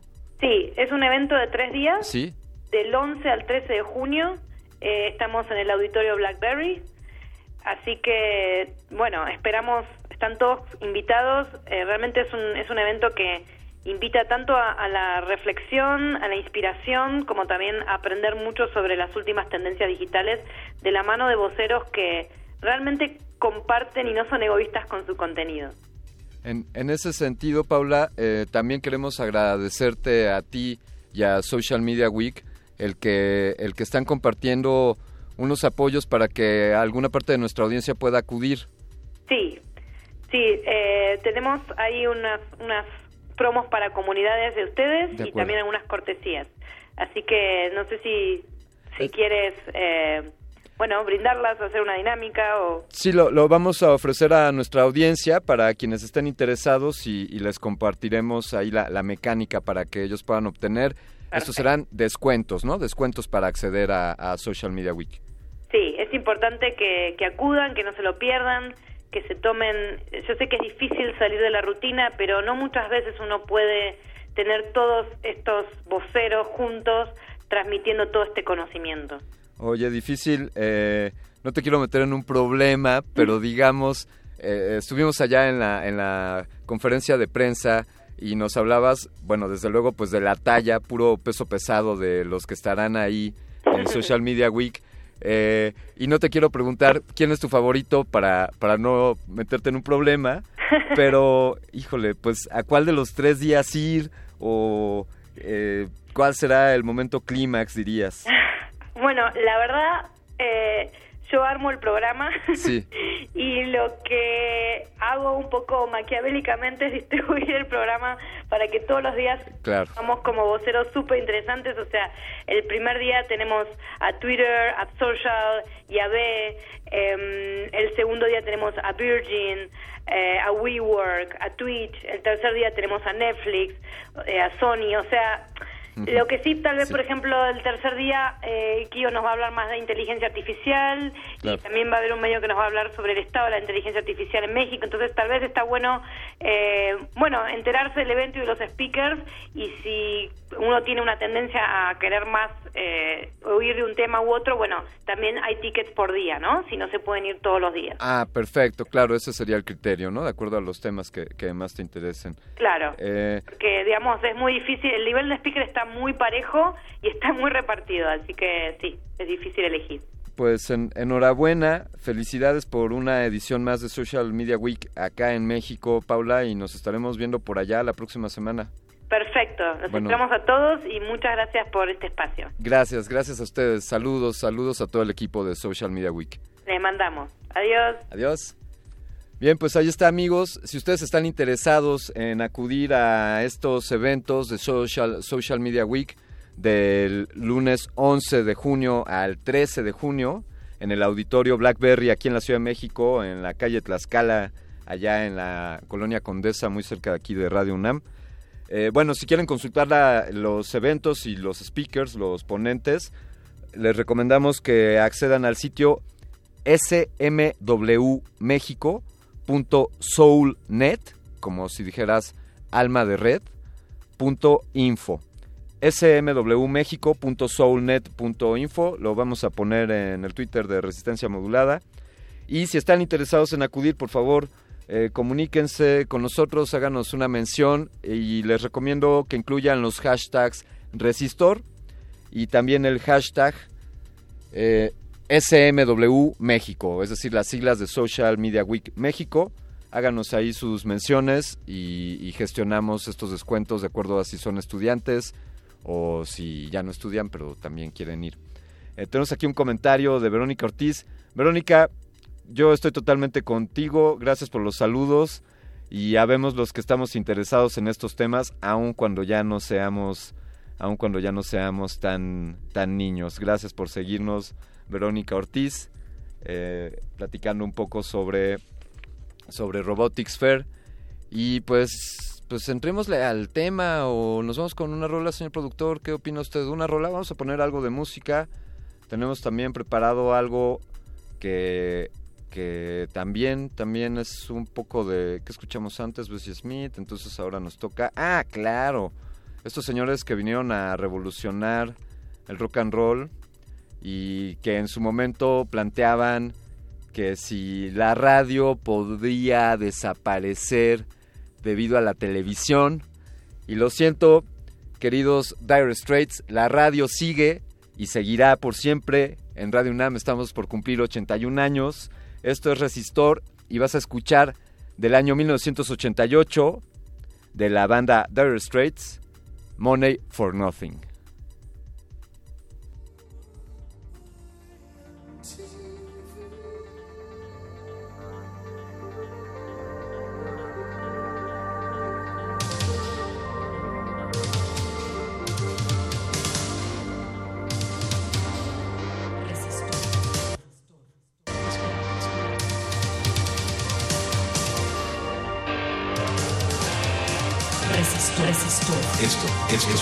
Es una, señal-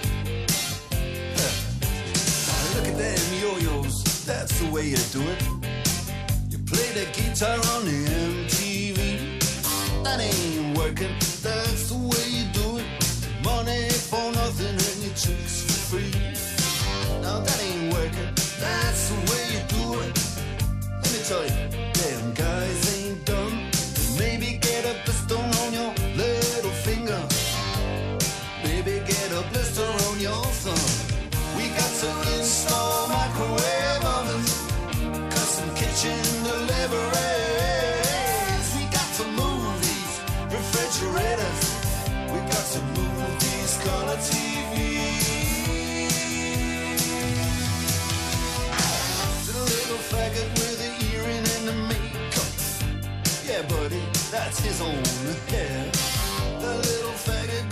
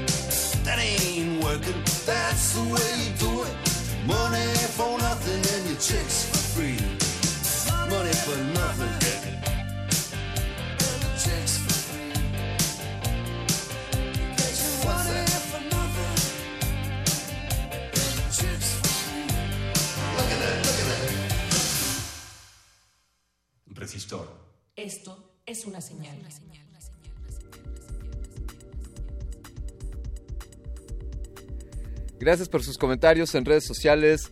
Lucía Gajá, gracias por la observación.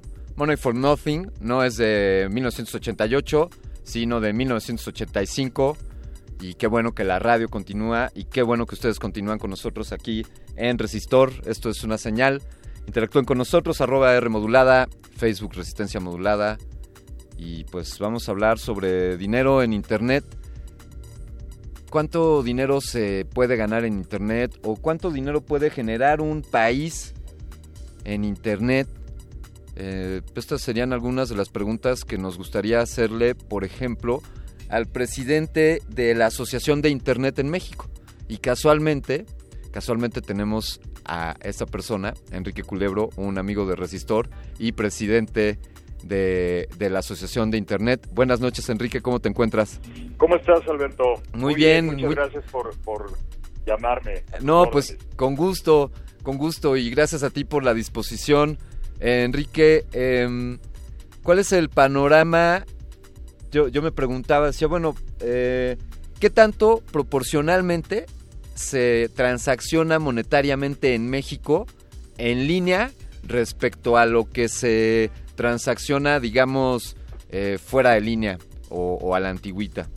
Bueno, es, un- es una pregunta muy compleja, porque dependiendo por industrias y por tipo de, servicios y productos, cambia mucho la proporción. Lo que te podría decir es que en el último estudio que hicimos sobre eh, comercio electrónico en México, teníamos ya más de 329 mil millones de pesos y ya es una cantidad muy importante eh, en número de montos de transacción. Este año que hagamos eh, la medición, pues esperamos crecimientos importantes. Para ponerte en contexto, hace cinco años eh, el, el comercio electrónico ha crecido tres veces por lo menos, 300%. El año pasado creció 30%. Entonces tenemos expectativas muy positivas sobre lo que va a llegar a ser la economía digital en nuestro país. Esa es, digamos, la tendencia en continuar con esa, con ese crecimiento. eh, es, es- es lo que apunta. ¿Cuáles, ¿Cuáles son, Enrique, los principales rubros o las industrias mexicanas más favorecidas por el comercio, por el comercio electrónico? Sí, mira, te voy a dar algunos datos de, de este estudio que les comento, que por cierto es público y lo pueden encontrar en, en el sitio de la asociación, asociaciondeinternet.mx, ahí lo pueden descargar. Y de las categorías principales, eh, que, son las que tienen más participación, eh, primero está ropa y accesorios, una categoría eh, que, hace 10 años hubiéramos pensado casi imposible que tuviera éxito en comercio electrónico y ahora es la principal. Después descargas digitales, en tercer lugar boletos para eventos, viajes, transporte, o sea, hacer solicitud de estos servicios de, de chofer privado, eso ha crecido muchísimo. Y, y después viene música, música, películas y videos, temas de entretenimiento. Esos serían como los seis primeros lugares, ¿no? En el estudio pues hay una lista de 20 categorías. Me, me llama la atención que menciones, eh, que encabezando la lista, eh, pues vestido, calzado. Hace, Exacto. hace algunos años discutíamos esto y hablábamos de pues que quizá al mexicano le, le había una resistencia en cuanto a comprarse prendas que no pudiese tocar y que no se pudiese probar y comprarlas en línea. ¿Dirías que es un tema generacional o que nos hemos estado quitando poco a poco esa resistencia y ese miedo Por supuesto, mira, te puedo decir eh, que, que cada de, de cada cuatro mexicanos que son internautas, tres compran en línea. ¿No? Ya la mayoría de los mexicanos que estamos conectados hacemos alguna transacción de comercio electrónico y, y se han ido derribando los obstáculos, las barreras eh, que, que muchos de nosotros teníamos y por los cuales no comprábamos y cada vez esta, estos internautas, que por cierto también hicimos el último estudio de hábitos de Internet en México el pasado 17 de mayo, ya somos casi 80 millones de mexicanos conectados, eh, casi el 70% de los mexicanos ya están en línea y, y- pues cada vez más mexicanos se animan a hacer una transacción en línea. ¿Por qué? Pues porque han visto los beneficios, hay eh, pues buenos precios, hay buenas promociones, eh, es accesible, es- perdón, es, es, este, práctico, ¿no? Te llevan en muchos casos el producto o servicio a tu casa, eh, es, es muy fácil estar en, eh, eh, en cualquier horario eh, revisando los productos, los servicios que te interesan, compararlos y hacer la transacción. Entonces va creciendo de forma interesante el comercio electrónico en nuestro país y la verdad que, que vemos ahí una gran oportunidad de que México tenga un motor de desarrollo hablando de economía digital. Podría, eh, quizá para algunos podría ya obviarse, pero ¿cuál, eh, ¿cuáles dirías que son las condiciones para, para que se siga fomentando el comercio en línea eh, por parte de los usuarios? Por parte de los usuarios, ¿qué, qué tenemos que hacer más? ¿En qué nos tenemos que entrenar en el uso? eh, digamos, en identificar un sitio que sea seguro y por otro lado, pues quizá de la parte de las autoridades, ¿qué, qué regulación para que la industria digital pues siga con, con crecimiento? Mira, se, se están dando ya las condiciones y es, un- es una tarea compartida del gobierno, de la iniciativa privada y por supuesto de los internautas. Eh, hay que mejorar todavía más la regulación, hay que, hay que darle más oportunidad a pequeños y medianos eh, negocios para que evalúen la posibilidad de hacer, de hacer este comercio en línea. Eh, hay, que, hay que ayudarlos, hay que fomentar que sea fácil el acceso, eso en cuanto a la parte gubernamental. Eh, al- a los usuarios, pues la educación. Eh, ya, ya hemos hablado en este periodo eh, electoral y desde hace varios meses de que la información falsa de repente va corriendo ¿no? por, por muchas plataformas. Ha pasado lo mismo en algunos casos con el comercio electrónico, ¿no? Eh, de repente hay gente que simplemente tiene temor, temor de hacer una transacción en línea, no ha tenido ninguna, pero ha oído por ahí cosas. Pues, tarjeta de crédito, puede ser que compre este una- un pantalón no le quede y ya qué va a hacer con él. Eh, yo les puedo decir en general que cuando hacemos ya estadísticas de cuántas transacciones son exitosas en comercio electrónico, el número es muy, muy elevado, ¿no? Es lo más probable es que lo- lo- los que se animen a comprar en línea y no lo han hecho queden satisfechos y no solamente eso, que de ahora en adelante sean cada vez más compradores en línea. Entonces la satisfacción es muy alta, eh, eh, los, los eh, obstáculos que había tenido históricamente el mexicano, pues era temer, ¿no? Este, a que sus datos, por ejemplo, bancarios eh, fueran este, intervenidos. Todo, todo ese tipo de situaciones se ha compensado porque la banca ha respondido en los, en los casos que han sucedido, que son mínimos, repito, eh, y en general yo les puedo decir que, que la experiencia es excelente y que cada vez más personas de nuestro país están aprovechando las ventajas como entrega a domicilio sin costo, promociones, eh, encontrar encontrar algo que físicamente no estaba disponible, encontrarlo en línea. Eh, en general son muchos los beneficios y pues yo creo que el que no lo ha probado, que lo haga. Enrique, ¿qué fue, ¿qué fue lo último que te compraste en línea? Yo me he comprado este, cosas muy raras en línea. Por ejemplo, ahora que hablamos de ropa y accesorios, yo hace 10 años me atreví a comprarme un saco, imagínate. Sí. Este, y, y en ese entonces yo tenía temor, decía, ¿qué pasa si no me queda y todo? Pero lo, lo- una recomendación para los usuarios es Sí. que revisen cuáles son las garantías o las políticas que tiene cada uno de los establecimientos en caso de que, por ejemplo, te compres ropa y no te quede, o no te guste, o llegó defectuosa. Prácticamente todos los establecimientos tienen alguna política y, y- y lo que hemos este, revisado desde la Asociación de Internet MX es que eh, se le da mucha preferencia al usuario, ¿no? Si el usuario eh, reporta que no le gustó, que no le quedó, etcétera, este, la mayoría de los comercios hacen alguna salvedad para, para resarcir esa, esa situación. Eso lo compré, en algún momento compré un estéreo para coche, ¿no? Hace como seis años. Eh, he comprado eh, de realidad vi- virtual, he comprado eh, contenido, bueno, pues todo el que, el que te puedas imaginar. Tengo ahí una biblioteca ya muy extensa de libros electrónicos que comparto con mi papá y que, y que bueno, no me dado todo el tiempo de leerlos todos.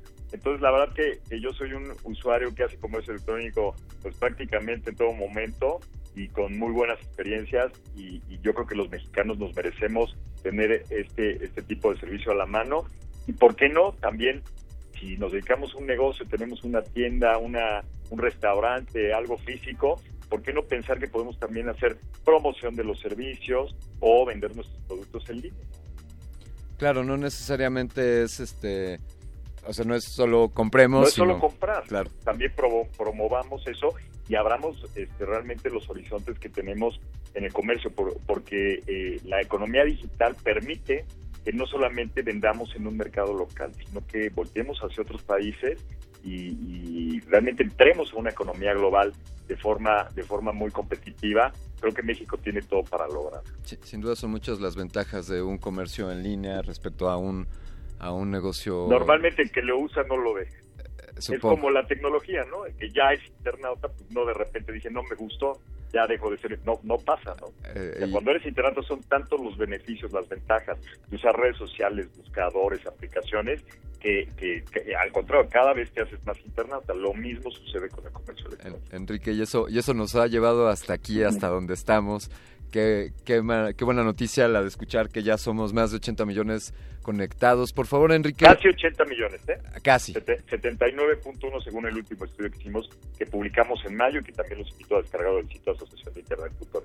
Asociación de Internet.mx es el sitio donde nuestra audiencia puede encontrar este y otros estudios. Desde luego el que estuvimos Seguro. revisando fue el de comercio electrónico también, Enrique. Y eh, sus redes sociales o dónde te pueden seguir nuestra redes audiencia. sociales eh, de la asociación en Twitter, en Facebook, lo encuentran como Asociación Internet y personales, mi Twitter, arroba eculebro, también me encuentran en LinkedIn, en Facebook, eh, es muy fácil eh, ubicarme, estoy a sus órdenes, cualquier duda que quieran este, comentarme, eh, yo, yo se la respondo directamente. Estimado Enrique, te agradecemos mucho que, que nos hayas compartido algunas reflexiones en torno al comercio digital y al cómo es posible ganar dinero. Te mando un fuerte abrazo. Un gusto como siempre, a- a- Alberto, espero verte pronto, saludo a la audiencia, muchas gracias por la invitación. Gracias. Buenas noches. Buenas noches. Continuamos, vámonos con una rola más. Cuando ustedes se queden con solamente dos dólares en el bolsillo, Johnny Harrison Taylor nos recomienda que utilices uno para la rocola y que guardes el otro dólar para el camión de regreso. Esto es Last Two Dollars del álbum Good Love de 1996. Johnny Harrison Taylor, estás escuchando Resistor. Resistor. Esto es una señal. She lost all her money. She said, Don't feel sorry for me. No. Don't feel sorry, honey. But if you want to do our lady a favor, here's what I want you to do.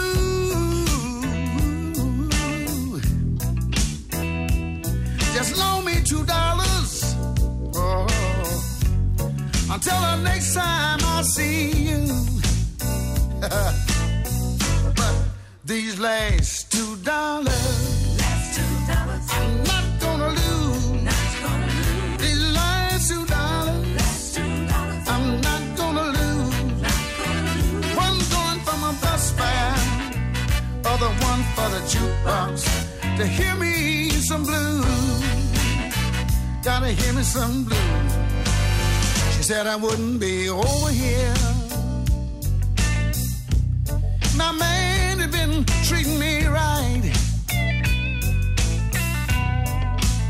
I came here to try to catch him, yeah. Cause he been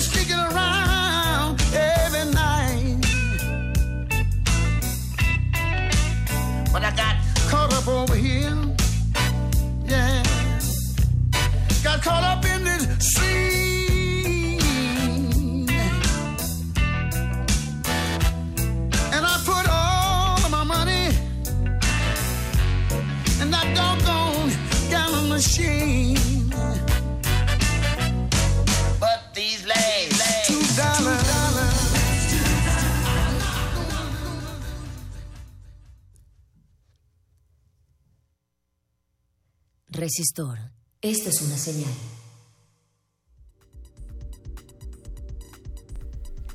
Tomen a una persona que ha estado en múltiples industrias, que ha hecho animación 3D, ha hecho diseño gráfico, ha levantado empresas, algunas le han funcionado, otras le han funcionado más. Y tomen una persona que reunió todo ese conocimiento y lo convirtió en una metodología para, para crear empresas. Eh, pónganle de nombre a esa metodología startupismo y pónganle, pónganle como puesto de trabajo emprendigente y junten todos estos ingredientes y tendrán a Frick Martínez, un gran amigo, un también seguidor de Resistor y alguien que está en la línea para platicar con nosotros sobre cómo hacerle para ganar dinero en internet. Frick, buenas noches, ¿cómo estás? Bien, bien, gracias por la invitación. Gracias, gracias a ti, sabemos que estás con mucho trabajo y te agradecemos que, que compartas unos minutos con nuestra audiencia. Eh, ¿Qué le dirías a un joven universitario que está ideando una manera de ganar dinero en Internet? ¿Qué, qué consejos podrían provenir desde tu opinión? Pues, número uno, hay que asegurarse de que haya una necesidad real de lo que tú puedes ofrecer. O sea, no, es, no se trata de que, ay, se me antoja hacer esto porque me salen bien bonitos los muñequitos y los voy a poner a la venta. Sino que tienes que realmente encontrar algo que la gente necesite y que tú seas el solucionador de sus problemas. Ese es el paso más importante. Muy bien, detectar la necesidad. Sí, asegurarte de que lo que vas a vender es algo que la gente necesita, más no algo que a ti se te antojó vender. Claro. Eh, hoy hoy no, no ahondaremos en startupismo, dedicaremos esto más adelante, pero ¿qué, otro elemento eh, compartirías para, para alguien que ya encontró una necesidad, se encontró con que, con que cierto producto es muy socorrido en, en algunos lugares? ¿Pensarías que hiciera a modo de un pequeño estudio de mercado o algo así? Pues yo no sé mucho de estudios de mercado, porque ya existen, digamos, otras formas de saber y validar que si a la gente le gusta y lo necesita. Yo más bien este me iría hacia una onda de no invertir mucha lana, o sea, de poder hacer las cosas con tus medios y no pagar para que se haga un código, o sea, no pagar para que alguien se ponga a programar en su computadora lo que tú quieres vender o la plataforma en la que lo quieres vender, sin utilizar todo lo que ya es gratuito o que cuesta poquito. Puedes vender cosas en, en Shopify o en Kichink o lo que sea y ya utilizar esos recursos y también utilizar lo que ya hizo Facebook para poder segmentar gente en lugar de estudio de mercado. Claro. Tiene en Facebook for Business, que es una plataformita de Facebook que es, digamos, fuera de Facebook, inclusive es gris en lugar de azul. En ese lugar tienes muchas herramientas como para hacer más certero cuando quieres promocionar tus servicios o tus productos. Y entonces pues cuesta poquito de que le metes una lanita y puedes ver pequeños resultados para ver si le quieres meter más o no. Y también cuando quieres programar algo muy acá, pues no debes de hacerlo, más bien tienes que comprar el código que alguien ya lo tenga, utilizar lo que ya está hecho, ¿me explico? Claro. Y oye, además esto también, digamos que empodera a este empresario que quiere incursionar en los negocios en línea, lo empodera para conocer su negocio, ¿no? Es como si construyera su propia tienda. Sí, o sea, la idea es que ya cuando hay ciertos pocos elementos que cuando los reúnes ya puedes ser feliz. Que es el hecho de tener tu tienda en línea bien montadita, con bonito diseño, pocos productos, pocos productos con pocas variantes para que no haya que con cilantro y sin cebolla y con más piña, Sí. sino que sea fácil para el usuario y que estén chiditos, bien presentados los productos y luego puedas poner un, un pixel de seguimiento en ese, en ese lugar para que cuando tú hagas publicidad en Facebook sepas cuánta gente realmente llegó a ver tu producto y cuántos le dieron clic y cuántos se quedaron en el carrito de compras y cuántos realmente sí compraron para tú poder saber si tu publicidad es buena o no a la hora de difundirla. Esa es una de las herramientas también que más recomiendo. Eh, sin duda ya están puestos ahí, es, eh, están puestas ahí las herramientas, como acabas de decir, para emprender un negocio. ¿Cómo, ¿Cómo le quitamos el miedo a alguien que no le quiera entrar y que se asuste de que si tiene que programar o que no sabe cómo hacer su propia tienda en línea? Que. ¿cómo, ¿Cómo le das ese espaldarazo para que se anime? Sí, bueno, la onda no es de que se quiten el miedo, sino que lo hagan aunque tengan miedo. Porque la vida es corta y luego vas a ser un viejito de 90 años y vas a decir sobreviví. Entonces un día despiertas y dices sobreviví y dices, ¿por qué no hice lo que realmente me apasionaba? Entonces hay que hacer las cosas y animarse a, aventarse a aprender cosas nuevas y invertirle tiempo vale la pena. Tienes que, como dicen, tienes que trabajar no por dinero, sino por aprendizaje. Ponerte a chambear tanto que alcances conocimientos que te hagan que haya valido la pena la espera. Entonces, la, la cosa es que te va a dar miedo el que no puedas ganar dinero al principio, etcétera, pero todo eso se tiene que cambiar. El miedo hay que cambiarlo por acción. Entonces, ¿tienes miedo? Chido. Pero no me voy a paralizar, sino me voy a poner a chingarle para hacer las cosas que tengo que hacer. Y entonces, cuando sientes que estás avanzando, es un muy buen antídoto para no andar llorando. Oye, Freak, para, para nuestros radioescuchas, ¿dónde pueden conocer más sobre la metodología que, que tú desarrollaste, Startupismo, y dónde pueden nuestros radioescuchas seguirte? En todo está en freakmartinez.com. freakmartinez.com. Sí, se escribe F-R-I-C Martínez. Fantástico, Freak. Pues te agradecemos mucho eh, que nos hayas pasado un, un, par de consejos y que nos animes a, a, aventarnos aun cuando nos dé miedo. A huevo. Bien. Eh, querido Freak, te mando un fuerte abrazo y espero verte pronto y esperemos que pronto eh, nos acompañes por aquí en esta cabina de Resistor. Claro que sí, estoy para servirles a ustedes y a la Virgencita. Eso, pues saludos, muchas gracias Freak. Buenas Abrazote, carnal. Un abrazo, hermano. Eh, pues así damos, damos fin a esta emisión. Eh, por ahí hay un comentario en redes sociales, yo lo atenderé ahí personalmente, es en, en torno a los descuentos para Social Media Week. Quiero agradecer a Andrés Ramírez por tomar el pilotaje de esta nave y quiero agradecer, quiero agradecer a José de Jesús Silva porque Andrés Ramírez no está esta noche, sino José de Jesús Silva que trae una playera chidísima de Resistor. Y quiero agradecerte a ti por haber sintonizado esta noche esta emisión donde hablamos sobre cómo ganar dinero en Internet. Te invito a que nos sigas escuchando, que te quedes en la programación de Radio UNAM. También te invito este próximo viernes a que vengas al Ateneo Español. Cultivo de Ejercicios tiene un gran evento. Síganos en nuestras redes y se enterarán más. Yo soy Alberto Candiani, me despido y hasta la próxima semana.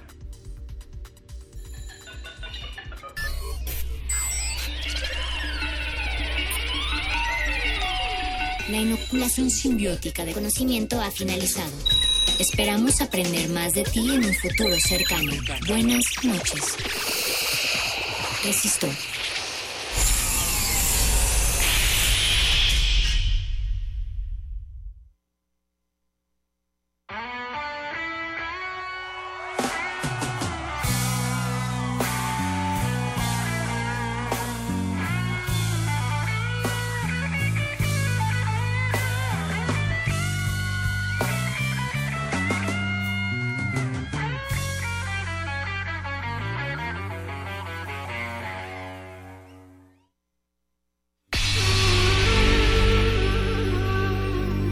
Siglos nos hemos hecho escuchar. Nacimos como parte de esa inmensa mayoría. Hablar, Escuchar. debatir, proponer, cuestionar. Está en nuestra naturaleza. Seamos Usamos el sonido porque atraviesa obstáculos. Muros, fronteras. Nosotros somos la resistencia.